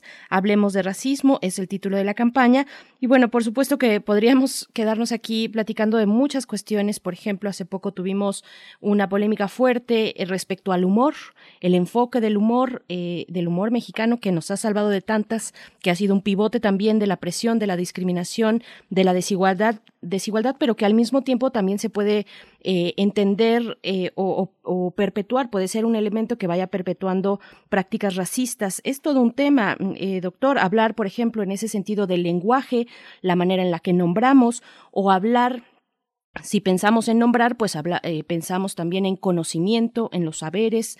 yo pregunto si hay teoría y hay reflexión desde la academia pero eh, realizada y pensada desde las personas racializadas, porque los saberes y los conocimientos, pues han, eh, y lo sabemos, pues han supuesto pues un espacio de poder también, ¿no? Esta frase ya muy trillada, pero que tiene algo de razón al fondo, que es el conocimiento es poder. Eh, ¿cómo, ¿Cómo dialogar con todas estas cuestiones en el México del siglo XXI que, que queremos, doctor? Sí, sí, el, bueno, con respecto al asunto del humor, lo que ocurre es que la reflexión que amerita uno hacer con esto es, bueno, eh, sí, un humor racista, tenemos un humor racista. Eh, la pregunta es por qué ese humor racista despierta el humor. ¿Por qué es humoroso el humor racista? Y es humoroso porque nos alude a un conjunto de estereotipos, prejuicios, sí, y, eh, que están presentes y que al aludir a ellos nos invoca como colectivo esa hilaridad sobre el tema, es decir, hay un conjunto de conocimientos comunes compartidos o prejuicios compartidos, estereotipos, etcétera, que nos invocan a ello. Y se les suele plantear como una forma, lo cual lo hace muy interesante, porque se suele plantear como una forma de rebeldía eh, eh, o de resistencia la defensa de este humor.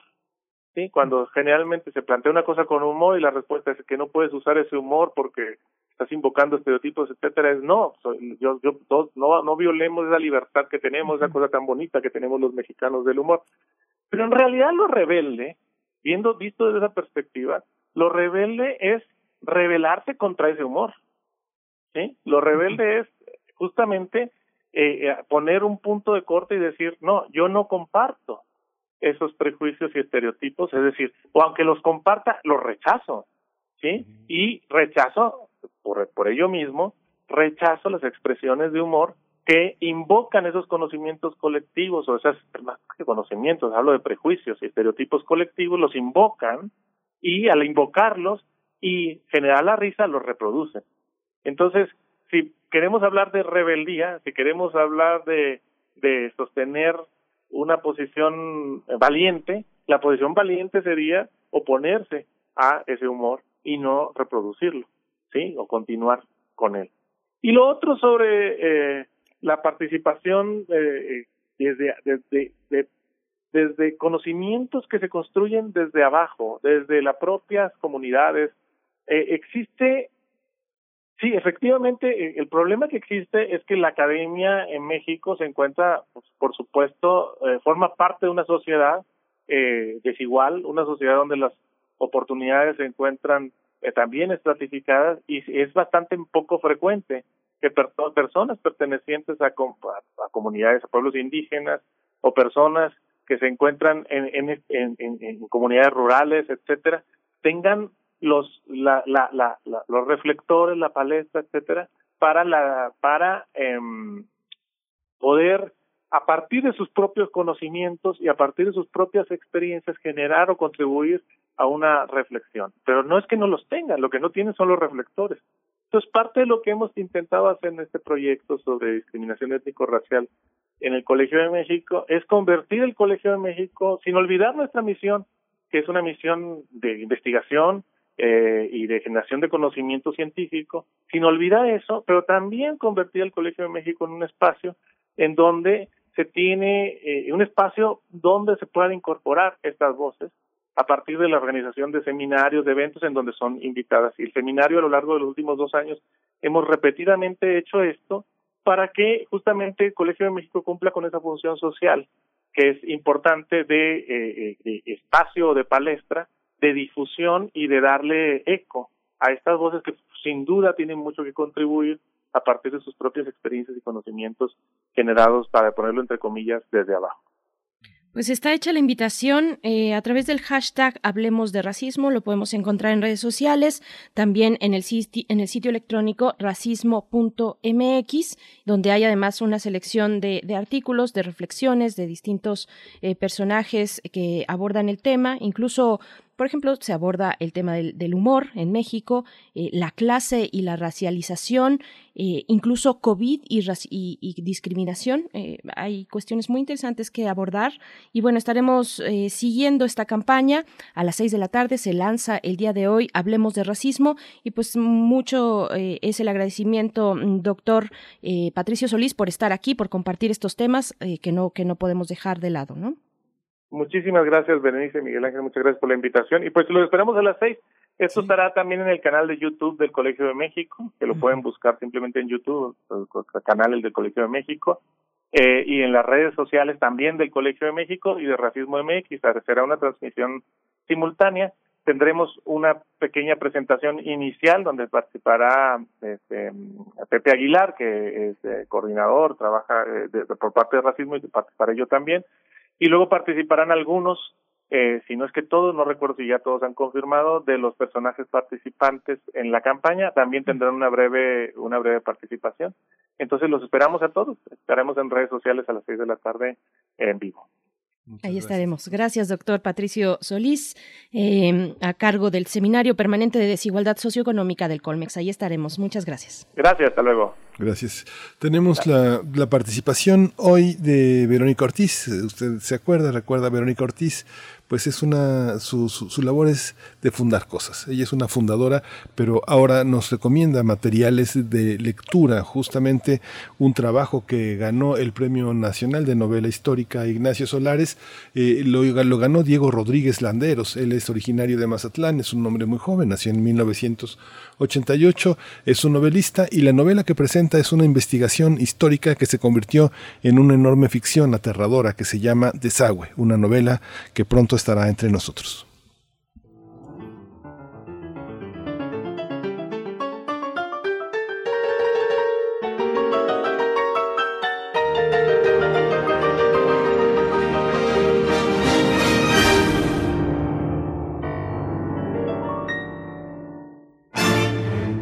Muy buenos días. Desagüe es una historia real e inquietante. Desagüe libro que acaba de ganar el Premio Nacional de Novela Histórica Ignacio Solares, escrita por Diego Rodríguez Landeros, nacido en 1988 en Mazatlán. Desagüe nos cuenta detalles sobre el drenaje y las aguas negras de la Ciudad de México. Historia que empezó como una investigación para Diego, iba a ser un ensayo, pero debido a los personajes involucrados que Diego Rodríguez se fue encontrando, todos locos, obsesionados con la grandeza y el poder, derivó en esta novela sobre la monstruosidad del ecocidio más grande del Nuevo Mundo perpetrado a partir de la llegada de los españoles a Tenochtitlán, la capital azteca, construida en piedras sobre un lago hermoso en una armonía con su entorno natural. Los españoles, durante cinco siglos y por diferentes medios, decidieron drenar 1.200 kilómetros cuadrados de agua, sí, 1.200 kilómetros cuadrados de agua para secar esos maravillosos lagos, nuestros lagos. El destino de la Ciudad de México pudo haber sido el de Ámsterdam o Venecia, pero someter la planeación urbana al delirio y a la política españolas le dieron a la capital mexicana su condición de monstruo ciudad secreta de cañerías, aguas negras, drenajes e inundaciones. Me permito leerles un párrafo de esta novela, Desagüe. En las sierras de las Cruces y Chinchinautzin, al sur poniente de la Ciudad de México, sobre lo que antes eran las vías del antiguo ferrocarril México-Cuernavaca, se construyó una pista para bicicletas. Por la imparable urbanización y destrucción del bosque, el coeficiente de escorrentía en esa zona es inmenso. Cuando llueve, las calles se convierten en veloces cauces que desaparecen en cada esquina dentro de las bocas de las alcantarillas. El agua pluvial, que siglos antes bajaba en ríos y riachuelos tributarios de los lagos, ahora fluye entubada, se reúne en colectores inmensos, pasa por debajo de edificios y sigue un largo camino artificial que la conduce al Océano Atlántico. El urbanista fallecido Jorge Legorreta investigó y escribió mucho sobre nuestra hidrografía y cómo perdemos todos los años millones de litros de agua que en vez de beneficiarnos para nuestro uso diario, se van por las alcantarillas, en un gasto monumental hasta las aguas del Atlántico. Diego Rodríguez en una apasionante narración, nos conduce desde el principio de esta historia real de terror para conocer lo que pasó y por qué pasó en la Ciudad de México. Desagüe, Premio Nacional de Novela Histórica Ignacio Solares, editada por el Fondo de Cultura Económica y Tierra Adentro, es una novela histórica que por ningún motivo debe dejar de leer ideal para estos días de confinamiento. Quédese en casa leyendo.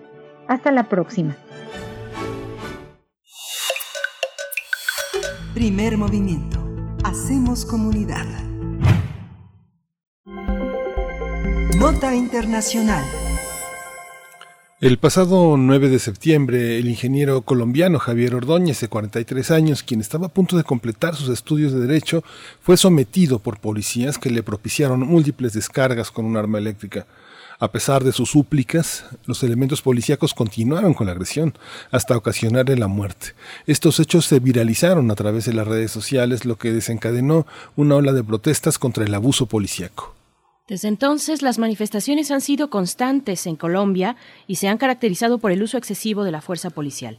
Este 21 de septiembre, el lunes pasado, sindicalizados, estudiantes y ciudadanos convocaron a un paro nacional y de nuevo salieron a las calles para manifestar su inconformidad. A pesar de las restricciones por la pandemia, realizaron caravanas, marchas y concentraciones en varios puntos de Colombia. La manifestación terminó con 13 detenidos y al menos 11 heridos, luego que agentes policiales nuevamente reprimieron la protesta principal en Bogotá. De acuerdo con la policía, que utilizó gases lacrimógenos y detonantes aturdidores, alrededor de 4.800 personas participaron en los actos de protesta. Sin embargo, las organizaciones sociales prometieron escalar las manifestaciones contra la gestión del presidente Iván Duque. En tanto, los dos uniformados que mataron a Ordóñez fueron procesados por tortura y homicidio agravado. Vamos a conversar sobre esta reactivación de las protestas en Colombia contra las políticas del gobierno, la brutalidad policiaca y la violencia. Hoy nos acompaña Janet Valdivieso, ella es periodista ecuatoriana, trabajó en Quito para la agencia Associated Press y diversos medios haciendo coberturas especiales. Ella ha vivido en Montevideo, en Brasilia, en La Habana y desde, y desde 2017 vive en Bogotá, donde es periodista freelance. Janet Valdivieso, buenos días, bienvenida a Primer Movimiento. Hola Miguel Ángel, buenos días. Gracias, Janet. Bienvenida. Te saluda también Berenice Camacho. Pues gracias por tomar esta comunicación. Te pregunto, bueno, ya hemos visto un largo periodo de tensión social y de protesta en Colombia. ¿Qué motivó este capítulo más reciente? Eh, ¿qué, ¿Qué motivó el despliegue de la protesta social allá en Colombia? Hola, Berenice. Bueno, eh, hay que recordar que en noviembre pasado, cuando también creo que tuvimos un, contacto nosotros, eh, ya hubo una gran movilización social por, por algunos eh, temas que el, el, gobierno estaba impulsando, reformas tributarias y algunos mal, el malestar que existía en, en, en Colombia en algunos sectores por la política del presidente Iván Duque. Eh, en ese momento, si recordamos, ya hubo un, un, exceso de violencia policial de parte de un grupo de la Policía Especial, el, de élite antimotines, y ahí hubo un fallecido, eh, Dylan Cruz, por una escopeta que eh, eso también se está investigando, una escopeta de, de uno de los uniformados en calibre 12. Precisamente ese caso de noviembre vuelve justamente ahora porque hace poco la Corte Suprema de Justicia eh, eh, emitió un fallo por este, por este caso que recuerda, eh, cito, que la violencia policial en Colombia es eh, sistemática eh, voy a voy a, a, leer exactamente. Es sistemática violenta arbitraria y desproporcionada. Este fallo corresponde a como les digo los hechos de noviembre pero eh, coincidencialmente eh, se da en un momento en que se mm, registran nuevas protestas acá específicamente en Bogotá por el caso que ustedes mencionaron del, eh, del ingeniero de un joven aquí en Bogotá que tuvo un altercado con la, con la policía y a raíz de un eh, video de uno de sus compañeros que iba con él, que se hizo viral y, se mostró cómo el, este joven, Javier Ordóñez, era víctima de reiteradas eh, acciones de la policía con eh, este láser, eh, esta, esta, este, este dispositivo que usa la policía para tratar de aplacar en, algún, en algunos en algunos momentos a, manifestantes, pero en este caso era una persona que estaba en un barrio que había, según los testimonios, había salido a, comprar más licor. Eh, se, nota que estaba que estaba en, en, borracho en ese momento y que tuvo un altercado con la policía. Nada justifica el accionar que vino luego. Eh, lo que se pudo ver en el video, que fueron imágenes muy muy impactantes, fue cómo eh, eh, le suplica ellos, el, el, el, chico ya en el piso, a la policía que se detenga y no lo hacen. Y luego se sabe que lo llevan a una estación de policía y ahí sigue eh, una tortura que luego da cuenta eh, el informe de medicina legal, donde eh, el informe menciona que recibió constantes golpes, incluso su riñón estalló, eh, y la, claro, él no muere por eh, la, la, la, acción que vimos en el video, pero sí por el posterior, la posterior tortura que tuvo en este, en esta acción de, policía.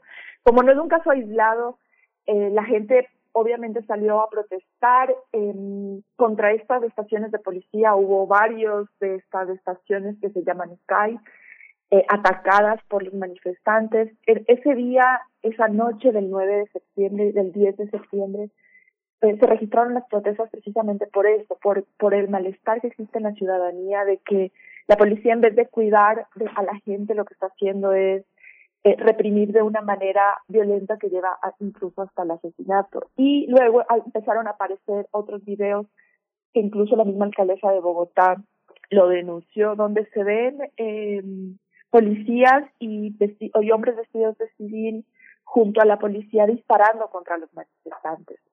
Eh, ese día, según algunas informaciones de, por ejemplo, la Veeduría Distrital de Bogotá, eh, se registraron 75 personas heridas con arma de fuego.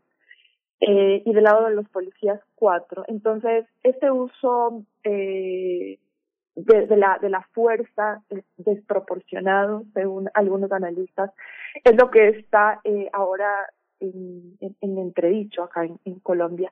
Y como les digo, no es un caso aislado, se registró el año pasado, eh, hay registros de, de, en otras ciudades también de asesinatos, de eh, ejecuciones con arma de fuego que no han sido investigadas, que terminan en la justicia militar y no en la justicia civil.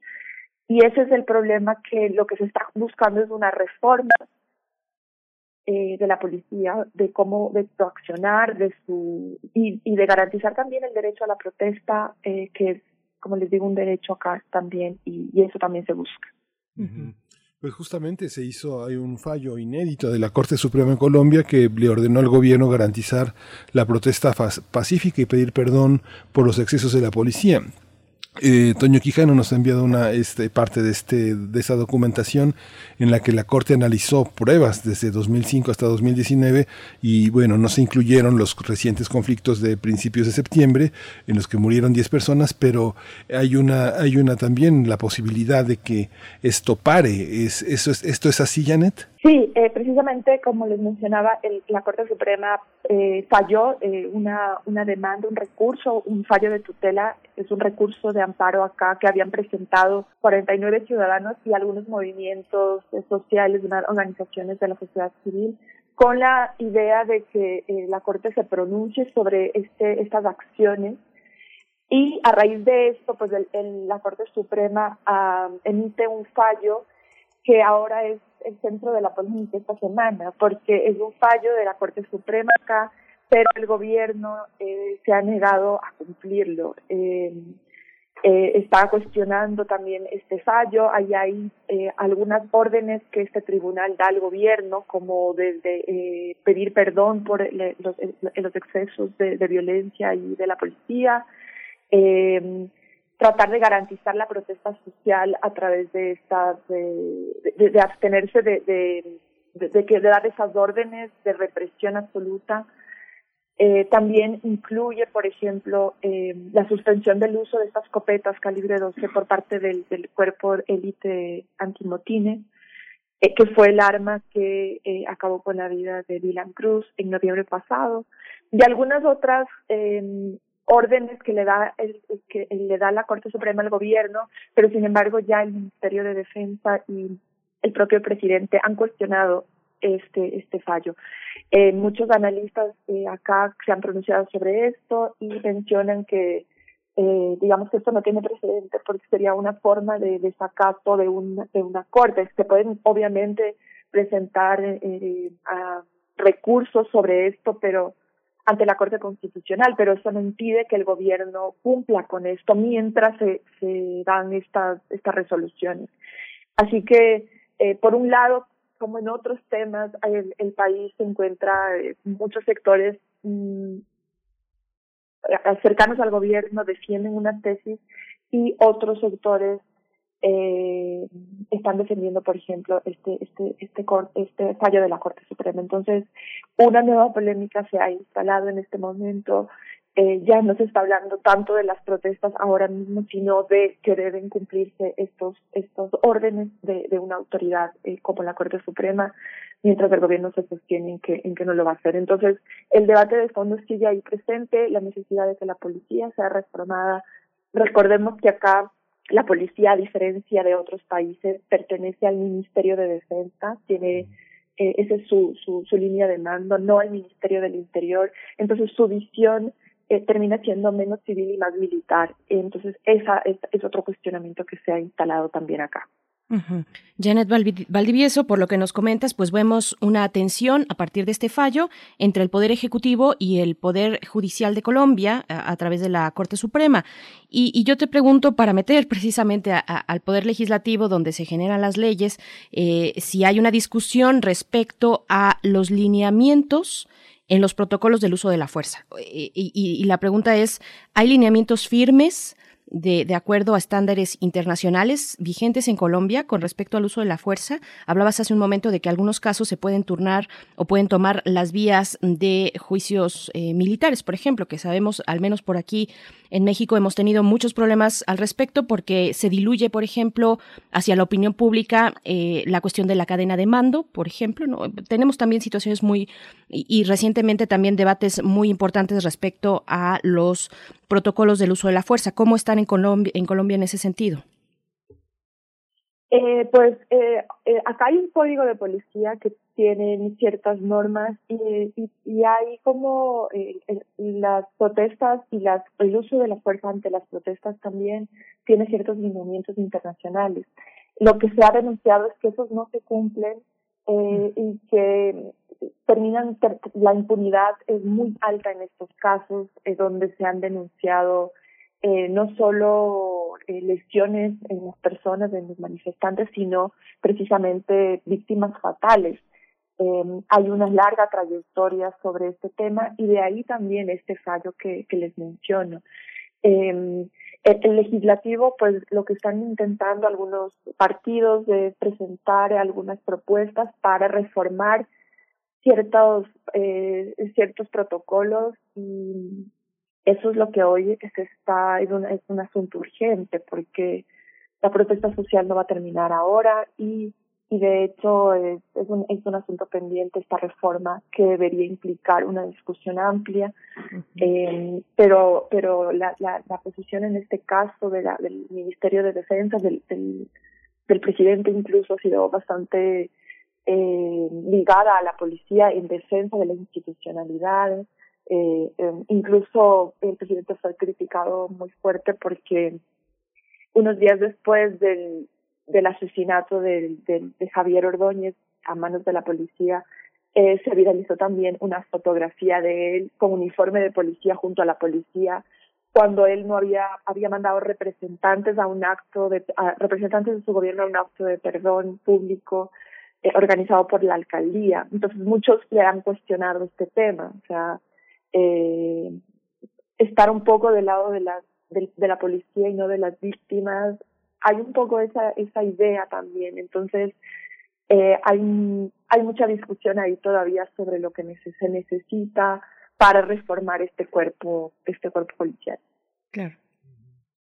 Pues eh, Janet, muchas gracias por, por esta claridad sobre, sobre Colombia. Es nuestro espejo, con todo y que estructuralmente nos muestra otras posibilidades de organización de la policía en un territorio pues militarizado, a diferencia de como señalaba Berenice Camacho de lo que sucede en México.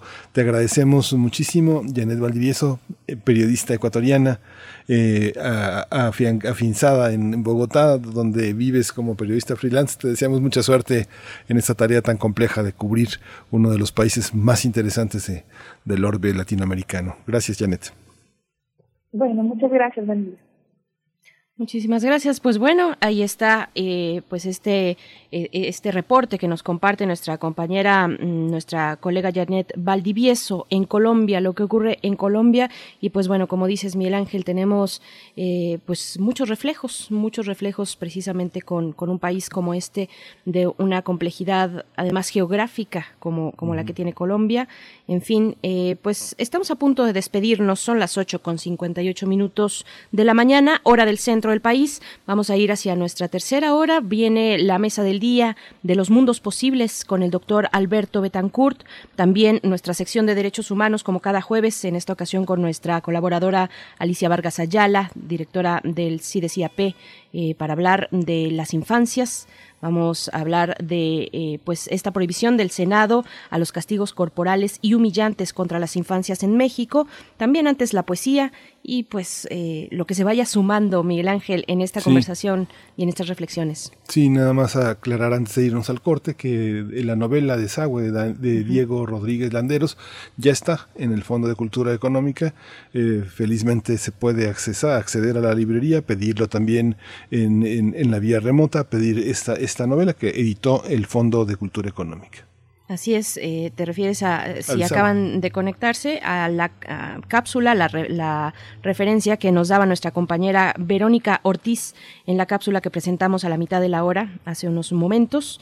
Ahí está esta novela Desagüe eh, que ganó el eh, premiado con el Nacional de Novela Histórica Ignacio Solares, como lo mencionas, pues bueno, ahí está ya en las librerías para quien quiera consultar.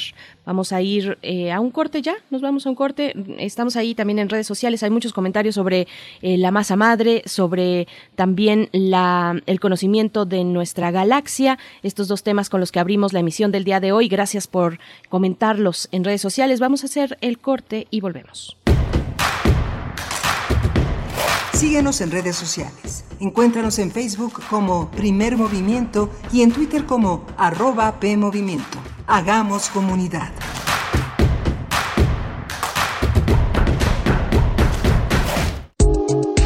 La psicología observa al ser humano, sus escenarios y comprende su diversidad. Adentrémonos en ella. Juntos hagamos conciencia. Psicología y Sociedad. Cuarta temporada. Un programa de análisis y reflexión con Berenice Camacho y los doctores Mariana Gutiérrez Lara, Jorge Álvarez Martínez y Laura Ramos Langurén. Todos los lunes a las 18 horas por el 96.1 de FM y su retransmisión los jueves a las 16 horas por el 860 de AM. O si lo prefieres, escucha el podcast en radiopodcast.unam.mx. Radio UNAM, Experiencia Sonora. La ciencia que somos. La ciencia que somos. Iberoamérica al aire. Descubre la ciencia que está presente en tu día a día a través de cápsulas, reportajes, entrevistas y reportes en vivo. Viernes de 10 a 11 horas por el 96.1 FM. La ciencia que somos. Iberoamérica al aire. Una coproducción de Radio UNAM y las direcciones de divulgación de la ciencia y de las humanidades. Habla Alejandro Moreno, presidente nacional del PRI. México es un país extraordinario. Tenemos un potencial enorme para hacer un México grande. Que nadie diga que no es posible. México, hoy más que nunca, tiene que actuar pensando en el mañana. Queremos construir un solo México, donde cada mexicano escriba su propia historia de éxito. A México, nada lo detiene. México eres tú. PRI, el Partido de México. Info Ciudad de México presenta Voces por la Transparencia, en la voz de senadora Giovanna del Carmen Bañuelos de la Torre.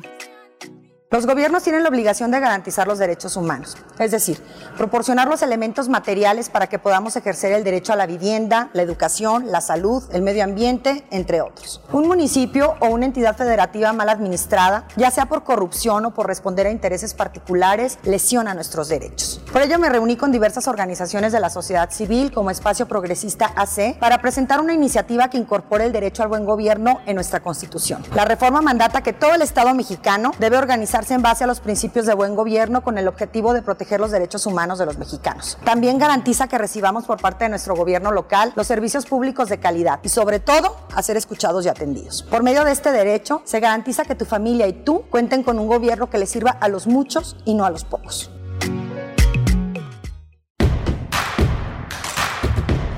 Encuentra la música de primer movimiento día a día en el Spotify de Radio UNAM y agréganos a tus favoritos.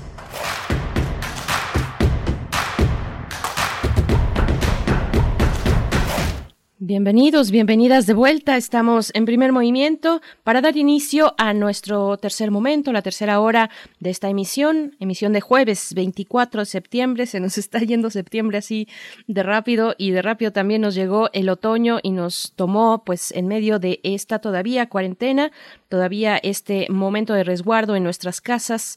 Eh, son las nueve con tres minutos de la mañana y les damos la bienvenida en nombre de todo el equipo de primer movimiento que está en sus puestos, Frida Saldívar en la producción ejecutiva, Socorro Montes en los controles técnicos, Miguel Ángel Quemain del otro lado del micrófono de manera remota. ¿Cómo estás, Miguel Ángel? Muy bien, Bernice, buenos días. Buenos días a todos nuestros radioescuchas. Gracias por continuar aquí en Primer Movimiento. Hoy vamos a tener en esta tercera hora de Primer Movimiento la presencia de Alberto Betancourt. Él es eh, colaborador habitual de Primer Movimiento, es profesor de la Facultad de Filosofía y Letras de la UNAM y justamente hoy el tema es las autonomías comunitarias, estas formas de legalidad que se, que se sedimentan con el tiempo y con una, con una acción comunitaria que permite construir legalidad, que permite construir verdad histórica y tener un diálogo, una interlocución con las autoridades, con las, con el constitucionalismo, con lo local, con la ley, con la ley que nos rige, que rige un territorio general. Es una uh, opción también que vamos a observar con Alberto Betancourt, que a lo largo de distintos programas ha venido planteando, ha venido planteando todos estos temas que son de interés fundamental, sobre todo en estos momentos también en Latinoamérica, porque su visión no solo se ha restringido a México, sino al mundo y ver cómo estas experiencias permean el quehacer de todos nuestros días. Por supuesto. Y bueno, también eh, está la invitación como cada lunes y cada jueves, a asomarse a los contenidos de la Gaceta de la UNAM, gaceta.unam.mx, que hoy en su portada y en su contenido detalla los pormenores del plan de emergencia para atender las necesidades de equipos y acceso a Internet. Ahora que ha iniciado eh, eh, pues el ciclo escolar, bueno, que se están preparando ya, eh, algunos, algunos ya están en clases, otros todavía no. Recientemente, el día, en esta semana, pues se dieron a conocer los resultados. Enhorabuena para todos aquellos que obtuvieron el lugar deseado en esta universidad. Un saludo a mi hermana que se quedó en sociología en la Facultad de Ciencias Políticas y Sociales. Pues bueno, hay mucha alegría eh, en torno a este regreso que se da de esta manera, de manera eh, a distancia, pues, y la UNAM presenta un plan para apoyar a académicos, al estudiantado, eh, proveer de, serán alrededor de 2.000 tabletas con capacidad de datos incluida, eh, las que serán repartidas de manera gradual pues entre la población estudiantil de diferentes niveles eh, que provengan de familias con problemas económicos y que tengan dificultades de conectividad. Vaya, este esfuerzo que, tiene que ver no solamente con las tabletas, eh, sino también con la conectividad, con los espacios de préstamo también mm, de, de computadoras, de espacios, se llaman centros PC Puma, eh, que, serán espacios precisamente para compartir, para tener acceso a las computadoras, en fin, eh, da las posibilidades y el contexto necesario para poder, el ambiente necesario para poder, eh, pues, tener esta conectividad y las clases del ciclo escolar porque ya lo decía el rector Enrique Graue en su mensaje de bienvenida, hay que luchar por eh, combatir las condiciones desiguales al interior de la universidad, por supuesto afuera, pero al interior de la universidad en este ciclo escolar virtual que presenta todos estos retos, Miguel Ángel. Sí, Berenice, justamente es muy conmovedor. Ayer bueno, tenía oportunidad de, comentar con algunos profesores la reacción, la bienvenida a, a, los alumnos que están en el caso de comunicación en este nuevo ciclo. Es muy conmovedor en una conversación con cerca de 40 de 40 alumnos, me estaba acordando muchísimo de ti, de Frida, de Uriel Gámez, porque hay, una, hay un enorme amor eh, por el radio, una, gran cantidad de personas eh, quieren hacer radio, están en lo audiovisual, son personas con mucha confianza. De 40 alumnos, dos, solo dos, querían insertarse en el mercado laboral. La mayoría, eh, los otros 38, querían hacer cosas por su cuenta, hacer ser auténticos gestores, producir sus podcasts, hacer sus cosas. Es la enorme energía con la que se inició este ciclo escolar verdaderamente es un desafío para quienes están al frente de la docencia, estar a la altura de los estudiantes. Verdaderamente hay un enorme impulso, hay una conciencia crítica tan importante en un sector social tan diverso, tan heterogéneo. Hay gente de todas las de todos los orígenes sociales, de todos los orígenes étnicos, eh, grupales. Es muy, muy importante. Y la radio es algo increíble, es algo como, como tiene tanta fuerza entre personas que están ya educadas en lo audiovisual, en lo digital, como el radio sigue siendo con sus frecuencias tan, tan importante. Es algo, ahora este esfuerzo de la universidad por poner al alcance herramientas, pues también es una manera de contribuir a que mucha gente no se quede atrás por cuestiones de carencias, ¿no? Así es, eh, apostar pues por nivelar un poco los eh, los pisos que, que, históricamente y estructuralmente pues están desequilibrados entre, entre distintos grupos de la población, pues bueno, esto es parte de las discusiones, de las reflexiones en torno al nuevo ciclo escolar en esta universidad de cara a pues esta emergencia sanitaria a distancia, de manera escalonada, de manera virtual. Pues bueno, aquí los vamos acompañando. Enhorabuena a, pues a todos los que inician este ciclo escolar, eh, académicos, académicas y, estudiantado también. Nos vamos a ir ya con eh, la poesía necesaria para después tener nuestra mesa del día, Los Mundos Posibles, con el doctor Alberto Betancourt y hacia el final nuestra sección de Derechos Humanos. Pero vámonos con la poesía. Primer movimiento. Hacemos comunidad. Es hora de Poesía Necesaria. Y pues ahora que estábamos conversando en la hora pasada sobre el racismo, las expresiones del racismo en nuestro país, pues eh, yo quise compartirles algo de negritud afrocaribeña y antillana en la poesía de Nancy Morejón. Ella es una poeta cubana que nació en 1944, una de las representantes más célebres de la poesía negra, que fusiona, pues en una de un, prácticamente de un párrafo o de una línea a la siguiente, fusiona lo íntimo con lo social o la vida cotidiana con la revolución. Y pues bueno, el poema de Nancy Morejón se titula Cimarrón.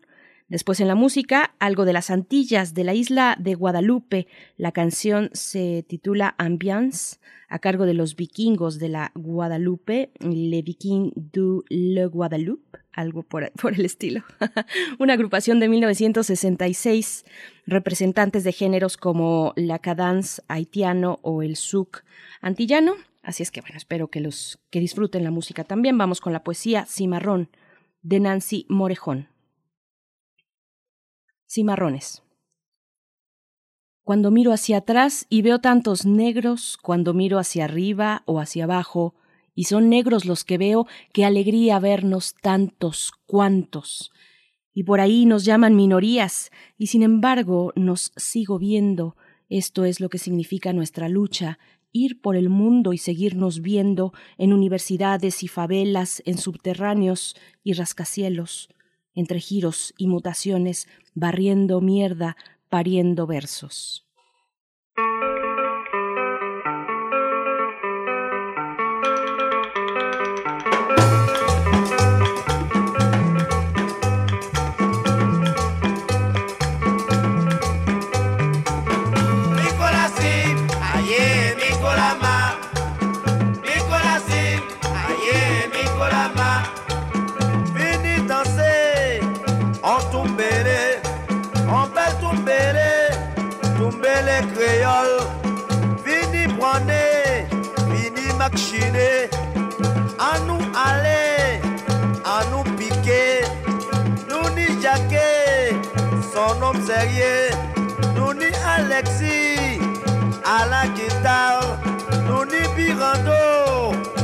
la conga, nous ni Eddie, à la batterie, nous ni Camille, au saxophone, moi en CI promène, antinome qui nous, Nicolas aïe, Nicolas ma, Nicolas aïe, Nicolas.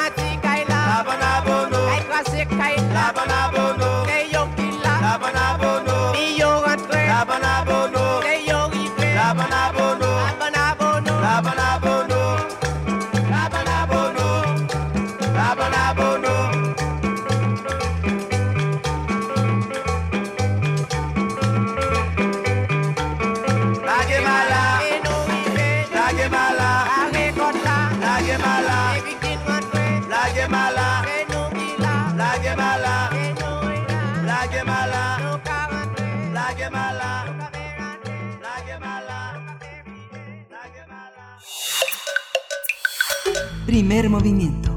Hacemos comunidad. La mesa del día. Ya está con nosotros el doctor Alberto Betancourt, él es profesor de la Facultad de Filosofía y Letras de la UNAM y es eh, el encargado de que los mundos posibles se ocurran cada jueves y ya está en, la línea con nosotros con el tema las autonomías comunitarias. Alberto, buenos días, aquí estamos Berenice Camacho y tu servidor para escucharte. Gracias por estar otra vez aquí con nosotros. ¿Qué tal, eh, Berenice, Miguel Ángel? Qué gusto saludarlos, buenos días un saludo muy afectuoso para todos nuestros amigos que nos hacen el favor de, de escucharnos. Al contrario, querido Alberto Betancourt, eh, pues los micrófonos todos tuyos para que nos lleves o nos recuerdes eh, esos mundos posibles que, que nos pertenecen, pero que a veces se nos olvida. Cuéntanos, por favor. Muchas gracias, Berenice. Pues espero que los conquistemos entre todos, esos mundos posibles. Y por lo pronto tengo aquí en las manos un libro fascinante escrito por Rafael Bautista que se llama La descolonización de la política, una introducción a una política comunitaria. Es un texto que se plantea transitar de lo que el autor llama el sentido común dominante, el sentido común que justifica la dominación, hacia un nuevo horizonte de sentido y ese proceso de liberación entre uno y otro, entre esos dos, eh, de esas dos maneras de estar en el mundo, ese transitar es lo que él considera que debe ser el objeto de estudio de una filosofía que piense políticamente en la realidad y que se haga cargo del grito del sujeto. Y eso significa que pues nosotros tenemos que hacer un esfuerzo muy grande por repensar a profundidad la política, sus conceptos, sus valores, prácticas, eh, sus maneras de proceder. Y en ese afán, digamos, de descolonización de la política, de construcción de una ciencia política por un lado y de una práctica política por otro, que estén orientadas a ese proceso decolonizador, yo quisiera hoy hablar sobre el tema de las autonomías comunitarias y la importancia que tiene el redescubrir nuestros propios poderes. Y quisiera comenzar evocando a una gran amiga, Gudrun Lenkersdorf, quien en su libro República de Indios se plantea un problema que yo quisiera hoy extender a todos los que estamos convirtiendo esta conversación, la necesidad de buscar la originalidad del pensamiento, las categorías, las prácticas, las instituciones, los valores y la ética política, por citar un caso, de los pueblos indígenas en general y en particularmente lo que ellos en el libro mencionando, la República de Indios, en particular el caso que ella estudia, que es el de los pueblos mayas. Es decir, preguntarnos cuál es la manera en la que los pueblos mayas piensan la política, la manera en la que se organizan, la manera en la que eligen sus autoridades, en la que toman sus acuerdos. Y el estudio que realiza Gudrun, pues implica reconocer una que una de las raíces del reclamo de autonomía que surge de manera natural en una sociedad pluricultural como la nuestra, pues es muy larga y viene de esta tradición propia del pensamiento político indígena. Y en ese sentido yo pienso que el zapatismo, pues de alguna manera, nos mostró el potencial, nos, nos mostró y nos sigue mostrando el potencial y la vigencia de este pensamiento político maya a través de algunos de algunas expresiones como el mandar obedeciendo, o un mundo donde quepan muchos mundos, o que nadie se quede sin hablar, en algo a lo que he hecho referencia como una política pues, maquiavélica que se plantea restablecer la coherencia entre lo que se dice y lo que se hace, eh, y consecuentemente pues, implica una forma política distinta y desconocida a la que viene de la tradición moderna del Renacimiento y de la ciencia política fundada por Maquiavelo en el caso del Renacimiento italiano o por el humanismo de, eh, del Renacimiento ibérico. De tal manera que a mí me gusta mucho esta tarea intelectual que se propone Gudrun en el sentido de asomarnos con esa la enorme ignorancia que nos cargamos a cuestas, hacer el esfuerzo de asomarnos y tratar de conocer el pensamiento política indígena. Y en ese contexto quisiera hoy evocar algunos ejemplos de autonomía, no necesariamente mayas, y eso porque es el texto de Gudrun que me parece que abre toda una línea de investigación en torno a la originalidad de la política en cada una de las culturas que existen en una sociedad pluricultural como la nuestra. Pero voy a hacer referencia en primer lugar a un libro realmente interesante que se llama Los Purépecha, un pueblo renaciente, que fue escrito por dos amigos míos, Arturo Argueta y Aida Castilleja, en el cual, bueno, eso lo voy a hacer al principio y después voy a hablar del caso de los celtales y de las autonomías zapatistas y de la enorme preocupación que tengo de cómo el fenómeno del paramilitarismo está surgiendo en ese estado y creo que la sociedad civil tiene que intervenir pronto para tratar de para impedir que ese fenómeno siga manifestándose. Entonces vamos a hacer un recorrido primero con los purépechas, luego con los celtales, luego con los choles para tratar de hablar de estas experiencias eh, de puesta en juego de una política diferente a la que conocemos habitualmente y que para la cual pues a veces podríamos decir que, que estamos eh, ciegos, digamos, ¿no? En este libro que yo he mencionado, Los Purépecha, un pueblo renaciente, eh, Arturo Argueta y Aida Castilleja plantean, cuentan, yo diría, magistralmente, de manera muy poética, una epopeya comunitaria que viene de lejos. Que ellos dicen que los purépecha se sienten orgullosos de su sikuri, su pertenencia a un origen común, y se conciben a sí mismos como una hiedra o una vid que tiene muchos retoños y que puede desenvolverse de muy diferentes maneras. Abren el libro de una manera que a mí me encantó, Berenice Miguel Ángel, amigos del auditorio, porque pues el, el libro parte de una hipótesis que consiste en que los pueblos, y particularmente el pueblo purépecha, no solamente está en resistencia, sino que además está en reexistencia. Es decir, que es un pueblo que está frecuente y continuamente amenazado de ver interrumpida su cultura, digamos, con una cultura mellada por todos los aspectos en los que la sociedad dominante la asedia, pero que una y otra y otra vez hace, eh, pues, oye, esta palabra es mía, hace el milagro de reorganizarse, reflexionar, eh, cobrar conciencia y recuperar y decidir cómo quiere existir y decide actualizar su tradición. Decide volver a ser purépecha una y otra vez. Y eso significa que el pueblo purépecha es un pueblo, como dice justamente el título, pues un pueblo renaciente, que renace una y otra vez. Hay purépechas, voy a citar un ejemplo de cómo van cambiando las condiciones de ser purépecha. Hay purépechas, dicen eh, Aida y Arturo, en la meseta, en Cheranqueri o Cherán Grande, pero también hay purépechas en Morelia, en Uruapan, en Zamora, en Ciudad de México, en Chicago, en Los Ángeles, en Portland, en Vancouver.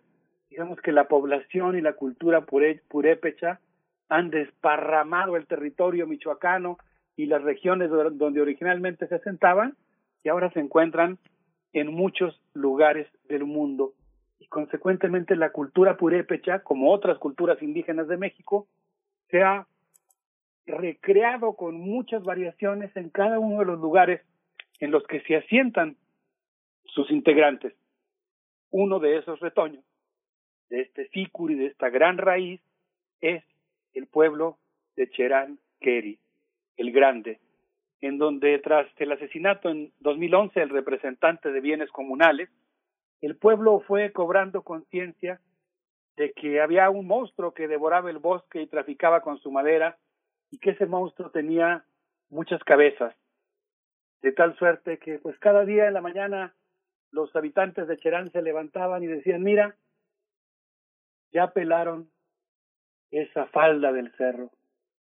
Y al día siguiente se levantaban y decían, uy, esta noche trabajaron mucho los talamontes y mira, ya se llevaron todo el tramo de bosque que había en esta otra ladera de la montaña. Hasta que un día, cuando los talamontes, vinculados con, el, con la delincuencia organizada y con el narcotráfico, eh, tocaron un páramo en donde estaban viejos árboles y había un manantial sagrado, un 14 de abril de 2011, un grupo sobre todo de mujeres dijo basta y se juntó a esperar a los maleantes en un lugar llamado el Calvario para impedirles pacíficamente, pero impedirles que se llevaran la madera. Y uno de los malandros tuvo la osadía de echarle de echarles una camioneta encima y en ese momento pues se desató una lluvia de piedras y cuetones y cuando aprendieron, estoy pues parafraseando uno de los fragmentos luminosos de este libro, cuando aprendieron a los talamontes eh, que se estaban resistiendo, tuvieron que amarrarlos con los rebozos de las mujeres.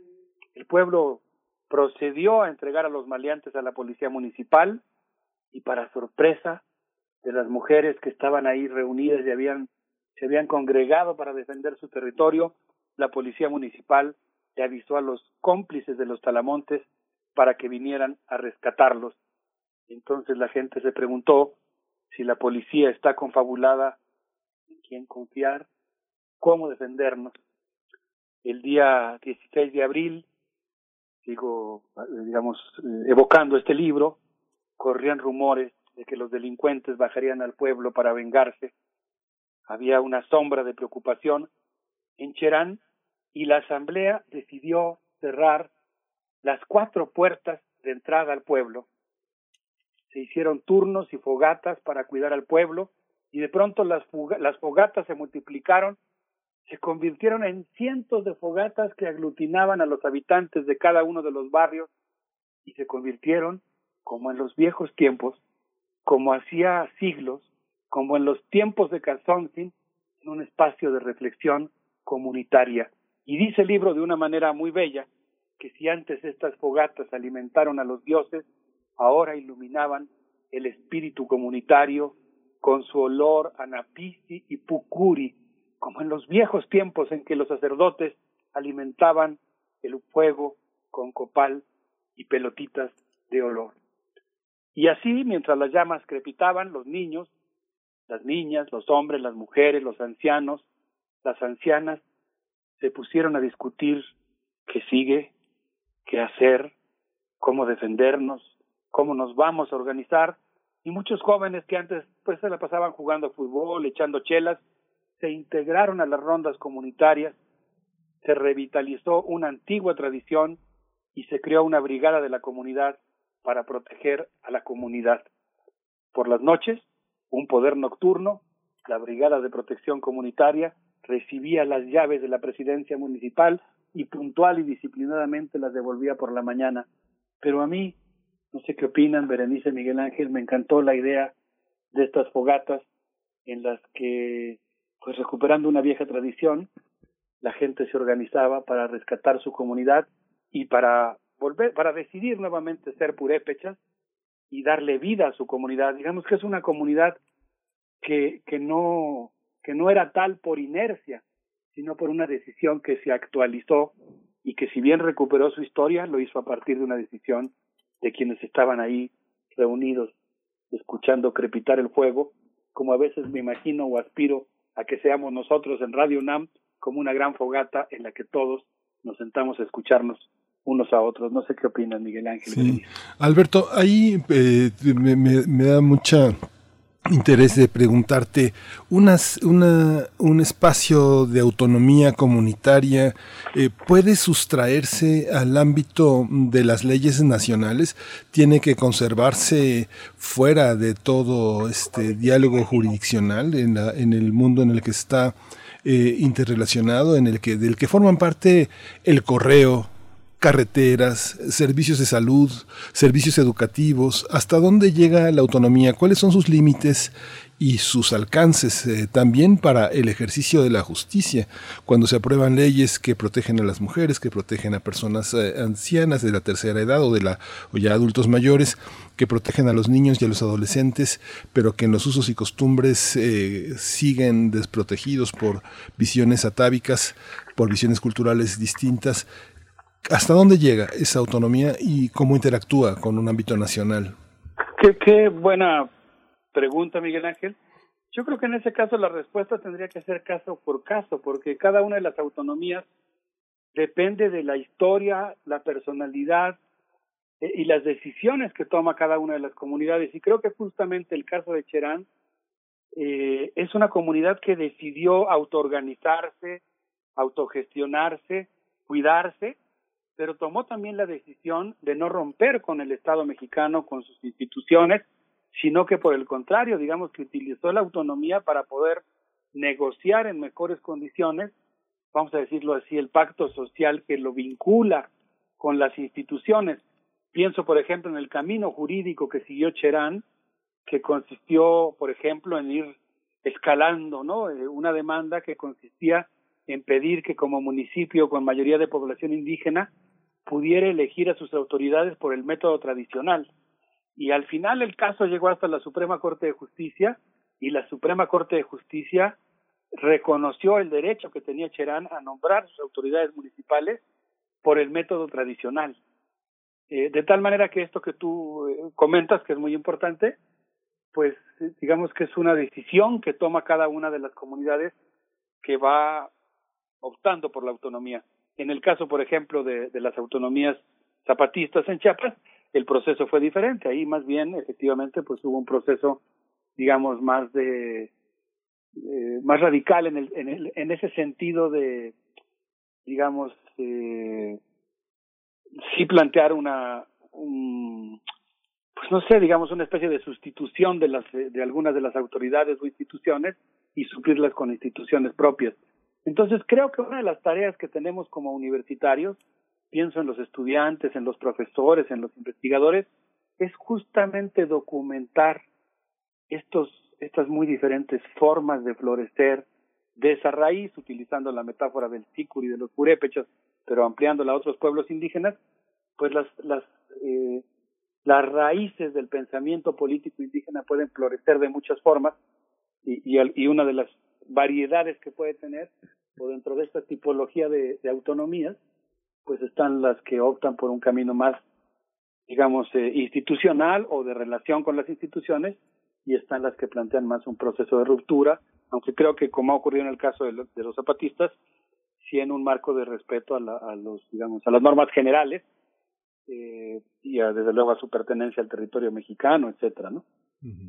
Ah, pues yo me quedo pensando, pensando mucho en, vaya, cuando hablamos del derecho a la autodeterminación de los pueblos, pues son múltiples las expresiones cotidianas en las que se puede traducir ese derecho. Pienso de nuevo en Cherán, eh, con, sus, con su modelo educativo que, que, ha sido exitoso, que incluso ha sido analizado por eh, universidades de otros países, el caso de Argentina, eh, que retoma a Cherán como, pues, para analizar precisamente lo que están haciendo con sus formas educativas. Y vamos a hacer un, una pausa musical en este momento. ¿Qué, ¿Qué, tenemos para esta tarde, para esta mañana? ¿Qué les parece si invocamos? Porque en la segunda parte vamos a hablar de los caracoles zapatistas, uh -huh. el poder uh -huh. caracol, en esta interpretación de lengua alerta, y regresamos a seguir platicando. Vamos. Esta es la voz de la gente, esta es la voz consciente. Tu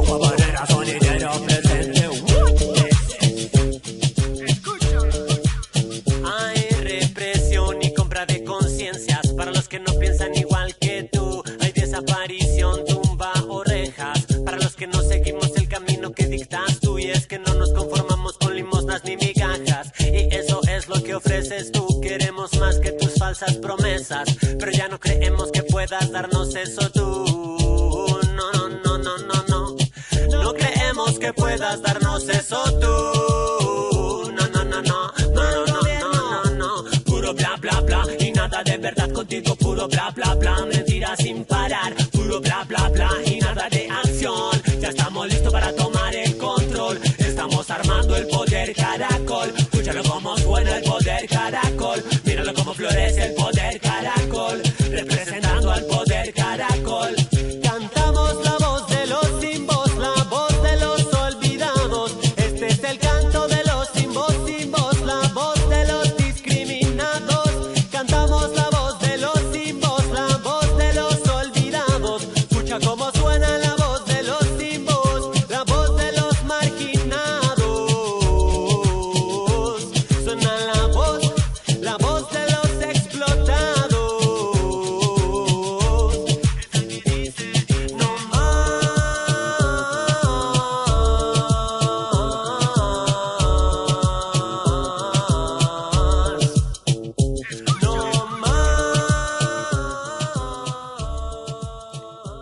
Estábamos escuchando a Lengua Alerta, Poder Caracol y continuamos narrando los mundos posibles en esta mesa de los jueves con el doctor Alberto Betancourt.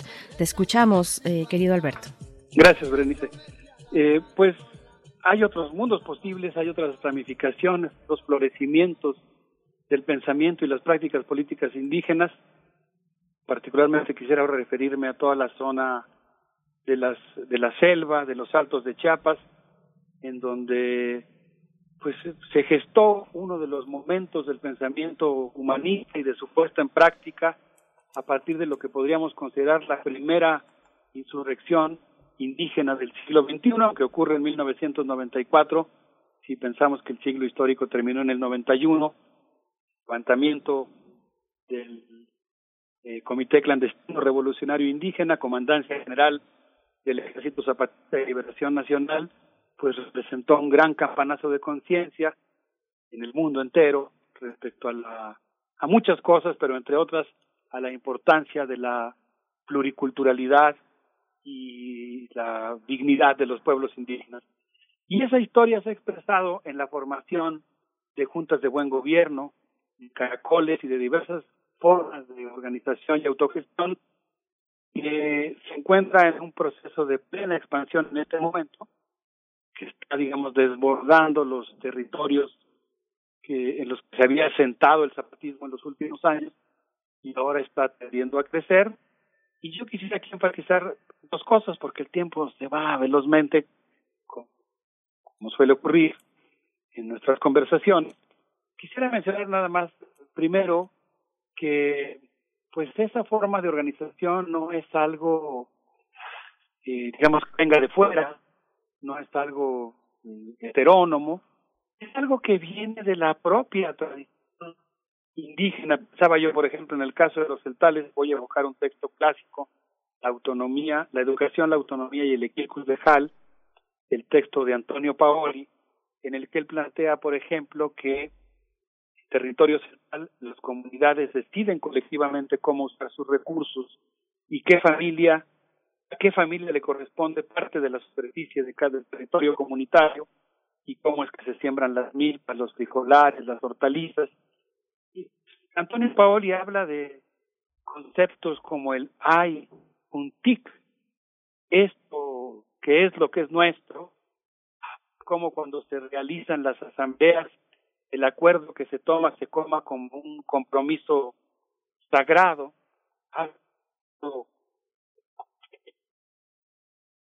que es eh, algo así Perdón, como querido. Alberto Betancourt, discúlpame la interrupción. Lo que pasa es que no te estamos escuchando con claridad. Eh, vamos a realizar un nuevo enlace contigo.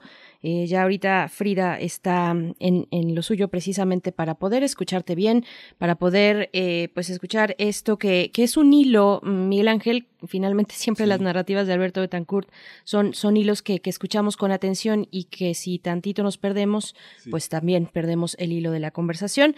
Estamos en los mundos posibles hablando de las autonomías comunitarias, redescubrir nuestros propios poderes, eh, hablando de los pueblos eh, del pueblo purépecha, mm, hablábamos de Cherán, eh, hablaremos de los choles y casi podríamos afirmar que a todo hostigamiento a las comunidades le antecede también el acecho a los recursos materiales que están bajo su, protección, digamos, desde hace, desde siempre. Eh, seguimos contigo, Alberto Betancourt. Gracias, Berenice. Uy, estaba yo esforzándome por pronunciar unas palabras en celtal. Cochelín Jubatik, que quiere decir me atañe, y es la forma en la que los celtales aluden a un acuerdo que se ha tomado en asamblea y que pues eh, eh, toman como propio, eh, se convierte en palabra sagrada y entonces hay que cumplir, con el compromiso tomado en la asamblea. Eh, yo pensaba que cuando Nicolás Maquiavelo escribió El Príncipe, Florencia era un pueblito que tenía más o menos 36 mil habitantes.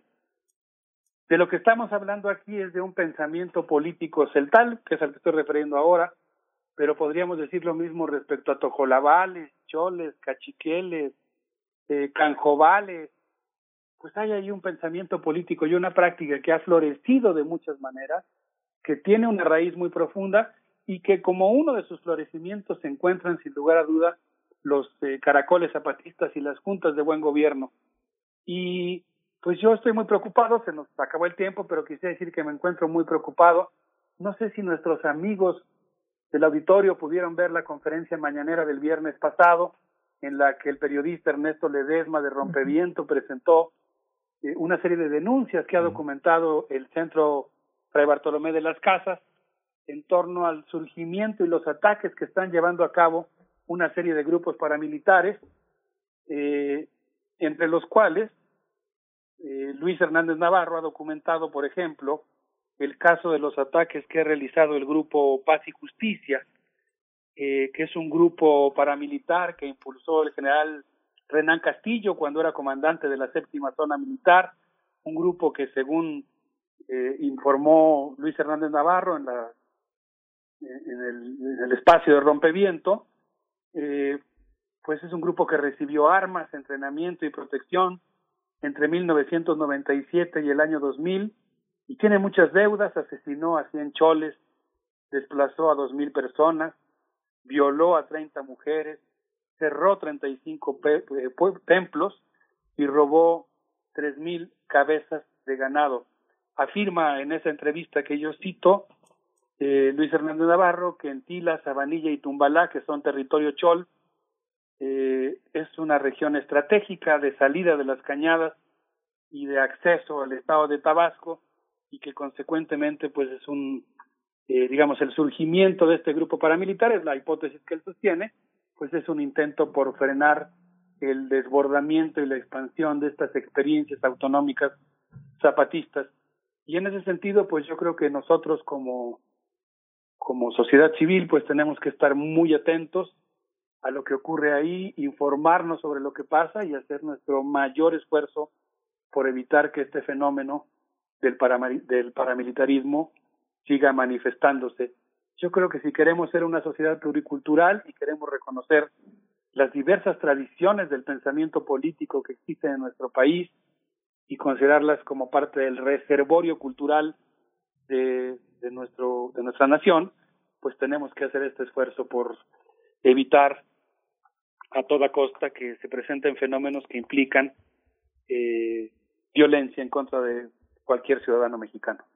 Muchas gracias Alberto por esta por esta reflexión y por esta participación nos dejas nos dejas mucha tarea mucha tarea también para nuestros radioescuchas para pensar todas estas experiencias que ahora que hacías un recuento también del pensamiento. El pensamiento es la lengua, es el lenguaje y nos deja eh, muchos, muchos pendientes, muchos desafíos para entender también desde ópticas más profundas, eh, exigencias personales que tenemos que hacernos, profundizar en este territorio que es tan, tan complejo, sobre todo en el marco de la violencia, la delincuencia, eh, las elecciones venideras, todo un universo que, que determina y sobredetermina estas realidades. Gracias, Alberto Betancourt. Nos vemos el próximo jueves. Sí, muchas gracias. Completamente de acuerdo contigo. Quisiera nada más eh, pues refrendar que efectivamente creo que todos tenemos que hacer esta tarea de descolonización y decir que mañana el grupo Soltic va a lanzar en todas las plataformas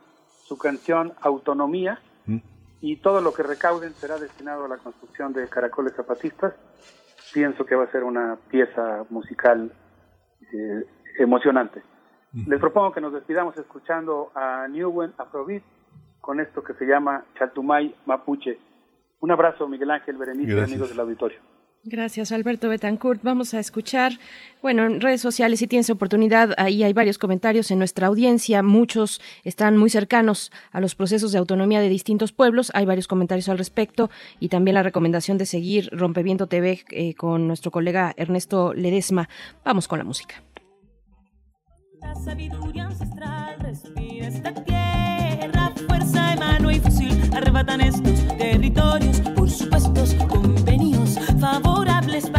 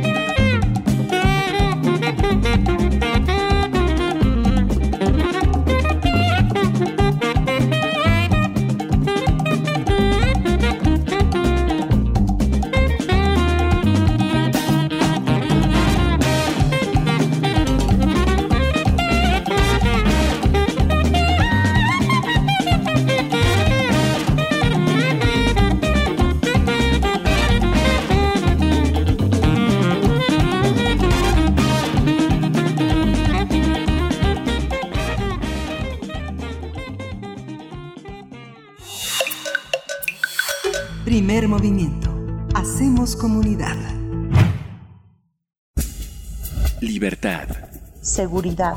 salud, Identidad. alimentación, Libre desarrollo de la personalidad. Educación. Pensar nuestros derechos humanos.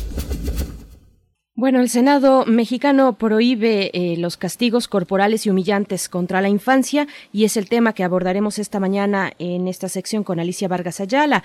Ella es directora del CIDES IAP, Centro Interdisciplinario para el Desarrollo Social, también integrante del Consejo Directivo de la Redim. Y bueno, contigo, Alicia, hemos eh, dado seguimiento mm, de tu mano a los temas precisamente que abordan las infancias y las adolescencias en México. Gracias por estar aquí una vez más. Bienvenida. Buenos días, Berenice. Buenos días, Miguel Ángel. Muchas gracias por, por la oportunidad de este espacio. Y pues, este, dentro de todo este tiempo de malas, pues parece ser que llega una muy buena, ¿no? Y justo de eso vamos a, a contarle el día de hoy. Bueno, pues el día 14 de septiembre se llevó a cabo el acuerdo en sesión plenaria de las Comisiones Unidas de los Derechos de Niños, Niñas y Adolescentes y de los estudios legislativos en la Cámara y entonces se publica el 22 de septiembre, a partir del cual se convierte ya formalmente en ley, el dictamen de iniciativa con proyecto de decreto por el cual se reforman y adicionan diversas disposiciones en la Ley General de Derechos de Niños y Niñas y en el Código Civil Federal eh, para prohibir el castigo corporal y humillante como método correctivo o disciplinario. Esto es una muy buena noticia. La sustentación por la cual se ha venido soportando, digamos, esta iniciativa tiene que ver con todos los efectos nocivos que tenía para niños y niñas el trato y el castigo corporal. Y estos efectos eran principalmente en la dimensión de lo físico, del desarrollo cognitivo, del desarrollo emocional y, por supuesto, en la dimensión de la conducta. Eh, quiero, quiero mencionar brevísimamente que en anteriores, en el anterior marco jurídico, en el anterior marco legal, ya aparecían importantes modificaciones que permitían identificar, digamos, como recomendación, como sugerencia prácticamente, y que en algún momento quedaba limitado casi al nivel de una, de sugerir la abstención de que, de cualquier tipo de trato ofensivo o de violencia contra niños y niñas. No llegábamos en ninguno de los instrumentos legales a una definición explícita de prohibición.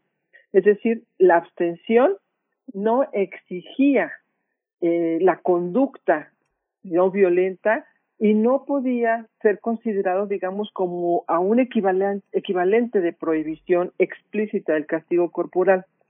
Estas declaratorias, por supuesto, no lograban recuperar plenamente el espíritu que mandata la Convención de los Derechos del Niño y, por supuesto, de la Observación General número 8 del Comité que, nos que fue emitida desde 2006 y que efectivamente tenía como propósito sugerir y establecer la definición de obligación a los estados parte de esta convención de actuar muy rápidamente, y así lo dice textualmente eh, la observación general, de actuar rápidamente para prohibir y eliminar todos los castigos corporales y todas las demás formas de castigos crueles y degradantes de los niños y esbozar las medidas legislativas y otras medidas educativas y de sensibilización que los estados tienen la obligación de adoptar.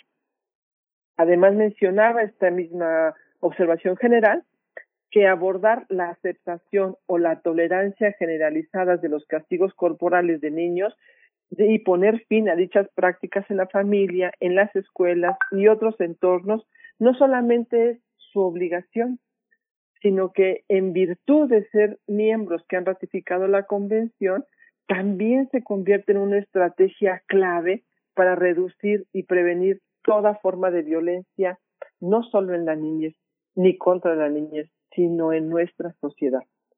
Y eso quedaba perfectamente comprobado cuando revisábamos las estadísticas y las consecuencias y secuelas que muchos expertos y muy, muy importantes investigaciones de universidades diversas en nuestro país y a nivel mundial reflejaban los efectos de la violencia y de los tratos denigrantes y humillantes hacia los niños. En el aspecto físico, por ejemplo, pues cabe, cabe aclarar que los niños afectados por la violencia presentaban síntomas como dolores de cabeza, dolor de estómago, principios de colitis, somatización de enfermedades, pesadillas, problemas de sueño. En la dimensión cognitiva, la violencia provoca consecuencias como la, los problemas de atención, alteraciones a la memoria, afectación a, sus, a su desempeño escolar. En el ámbito de lo emocional, tenemos una probada eh, incremento de población con problemas de hiperactividad, de miedo, hostilidad, agresividad, angustia, retraimiento, trastornos de depresión y otros síntomas de estrés, de estrés postraumático. Y en la parte conductual, se considera un efecto nocivo la aceptación, la normalización del uso de la violencia en la relación con sus pares. Es decir, ya identificamos y se reconoce plenamente que la violencia se normaliza y la convertimos en parte de nuestra vida cotidiana y de nuestro modo de interactuar. Se presenta baja autoestima, agresividad, impacto negativo sobre sus objetivos educativos, falta de interés, incapacidad, para relacionarse, una propensión a decir mentiras, a hacer trampa, alcoholismo, consumo de drogas, la sexualización de los niños y de las niñas, daño autoinfligido, tendencias suicidas y por supuesto dificultades para internalizar normas. Estas manifestaciones que acompañan a niños y niñas eh, en su vida y en su experiencia terrible de violencia son repercusiones que van a permanecer durante toda su vida hasta la vida adulta y que podrían ser los elementos que propician la reproducción de este círculo de violencia en la sociedad. El dictamen en el apartado de antecedentes queda sustentado por la encuesta nacional de niños, niñas y mujeres, que lo quería mencionar como una fuente para quienes gusten consultar la encuesta eh, de niños, niñas, que son elementos estadísticos muy importantes para quienes están buscando información sobre violencia, sobre diferentes aspectos del desarrollo de los niños. Y en estas estadísticas rescata, digamos, una, dos datos que quiero relevar, que el 63% de niños, niñas y adolescentes entre 1 y 14 años han vivido agresión psicológica y o castigo corporal en su hogar, por lo menos en el mes previo al que se levantó esta encuesta, ¿no? que es la de 2015 y la de 2018. 38% fueron objeto de castigo corporal, 6% de castigos severos y humillantes, y el 31% experimentaron formas de disciplina violenta. Es decir, la violencia es un elemento permanente, constante, que se multiplica y que incluso lo hemos convertido en elemento de la narrativa propia de nuestra cultura. Queremos desmistificar estos argumentos de que eh, la letra con palo entra. Eh, queremos desmistificar que efectivamente la violencia sea parte de nuestra cultura de crianza y a partir de esta eh, publicación y de este trabajo del Senado lo convertimos en un acto punible que violenta a la infancia y que por supuesto se convierte en un delito. Efectivamente, eh, con esto, digamos, eh, se queda perfectamente plasmado en los artículos que se fueron que fueron modificados. El artículo 105 de la Ley General de los Derechos de Niños, Niñas y Adolescentes se modificó el artículo 47. Muy importante revisar estos artículos porque se define con claridad lo que se entiende por castigo corporal, por castigo humillante y el tipo de conductas que van a ser punibles al ejercerlas.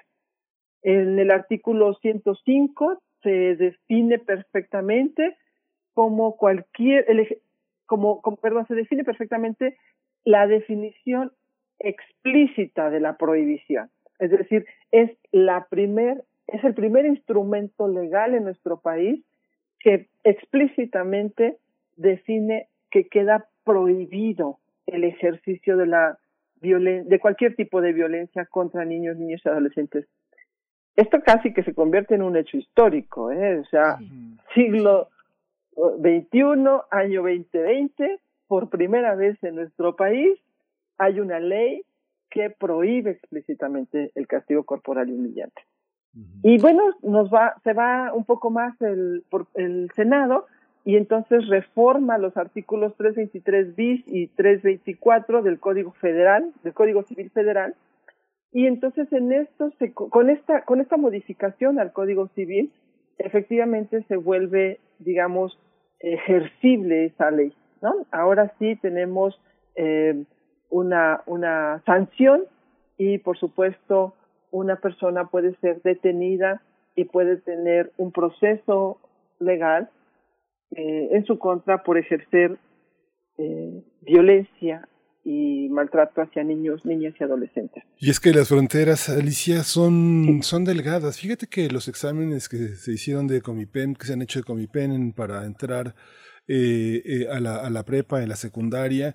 Muchos alumnos, muchos niños se presentan a la hora de que hacen su examen, se sienten mareados, les duele muchísimo la cabeza, les da diarrea, se desmayan, vuelven el estómago por la enorme presión de ambos padres que tienen que, que acreditarlo y que tienen que acreditarlo con una alta calificación para que lo hagan. Hay muchísimos matices, el mismo bullying alrededor de la familia en la que alguno de los padres propicia la violencia de un hermano sobre otro. Es algo, es algo que se genera muy fuerte y la misma violencia que le hacen a un niño que ejerza sobre el, eh, sobre el progenitor de uno de los cónyuges, la abuela o el abuelo que viven, entre comillas, arrimados y que se genera una enorme violencia a la hora de servir la comida, de aplicar los cuidados, de ocupar el baño, y que son parte de un, un elemento del que los niños, que son las víctimas, no, no tienen manera de observar. ¿Cómo, ¿Cómo establecer los mecanismos de la denuncia? ¿Quién denuncia? Muchos niños hemos visto en las secundarias públicas que han ido al Ministerio Público y han denunciado a sus padres y los han derivado al DIF y los padres se han quedado, este, los niños se han quedado protegidos de la violencia que ambos padres ejercen sobre ellos. Y ya no se diga en los temas de divorcio, ¿no? ¿Cómo, cómo, quién denuncia, Alicia? ¿Cómo hacerlo? Y perdón, adelante, Alicia, Berenice, adelante. Di, discúlpame, porque estamos ya sobre el cierre sí, de la hora. El cierre. Exacto. Y, y, yo creo que hay que darle seguimiento. Si estás de acuerdo, que podamos en tu siguiente intervención darle seguimiento a esto que pregunta Miguel Ángel, que es el paso posterior, y otro más todavía, que es cómo entendemos un sistema más amplio. Eh, propiciado por el Estado, un sistema social que cobije a las y los niños que están en esta situación.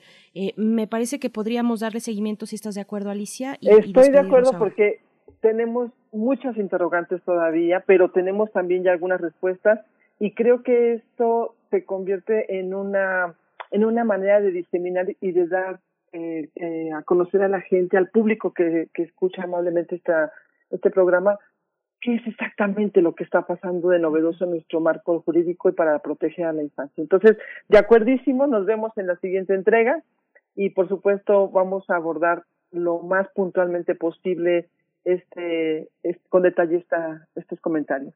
Sí, Te agradecemos gracias, mucho. Es una muy buena noticia. Alicia Vargas Ayala, claro le daremos sí. seguimiento contigo y, y, ya quedamos entonces. Muy buen día y gracias por estar aquí. Gracias a todos, muy buen día. Hasta gracias. luego. Tenemos que hacer una mesa, Berenice, una mesa Totalmente. de discusión. Así es. Vamos a programarlo y por el momento nos despedimos 10 de la mañana. Gracias por su escucha, gracias a todo el equipo. Miguel Ángel, gracias también. Nos vamos. Gracias. Esto fue Primer Movimiento. El mundo desde la universidad. Radio UNAM presentó Primer Movimiento. El mundo desde la universidad. Con Berenice Camacho y Miguel Ángel Quemain en la conducción. Frida Saldívar y Uriel Gámez, producción. Antonio Quijano y Patricia Zavala, noticias. Miriam Trejo y Rodrigo Mota, coordinadores de invitados. Tamara Quirós, redes sociales. Arturo González y Socorro Montes, Operación Técnica, y Arlén Cortés, Servicio Social.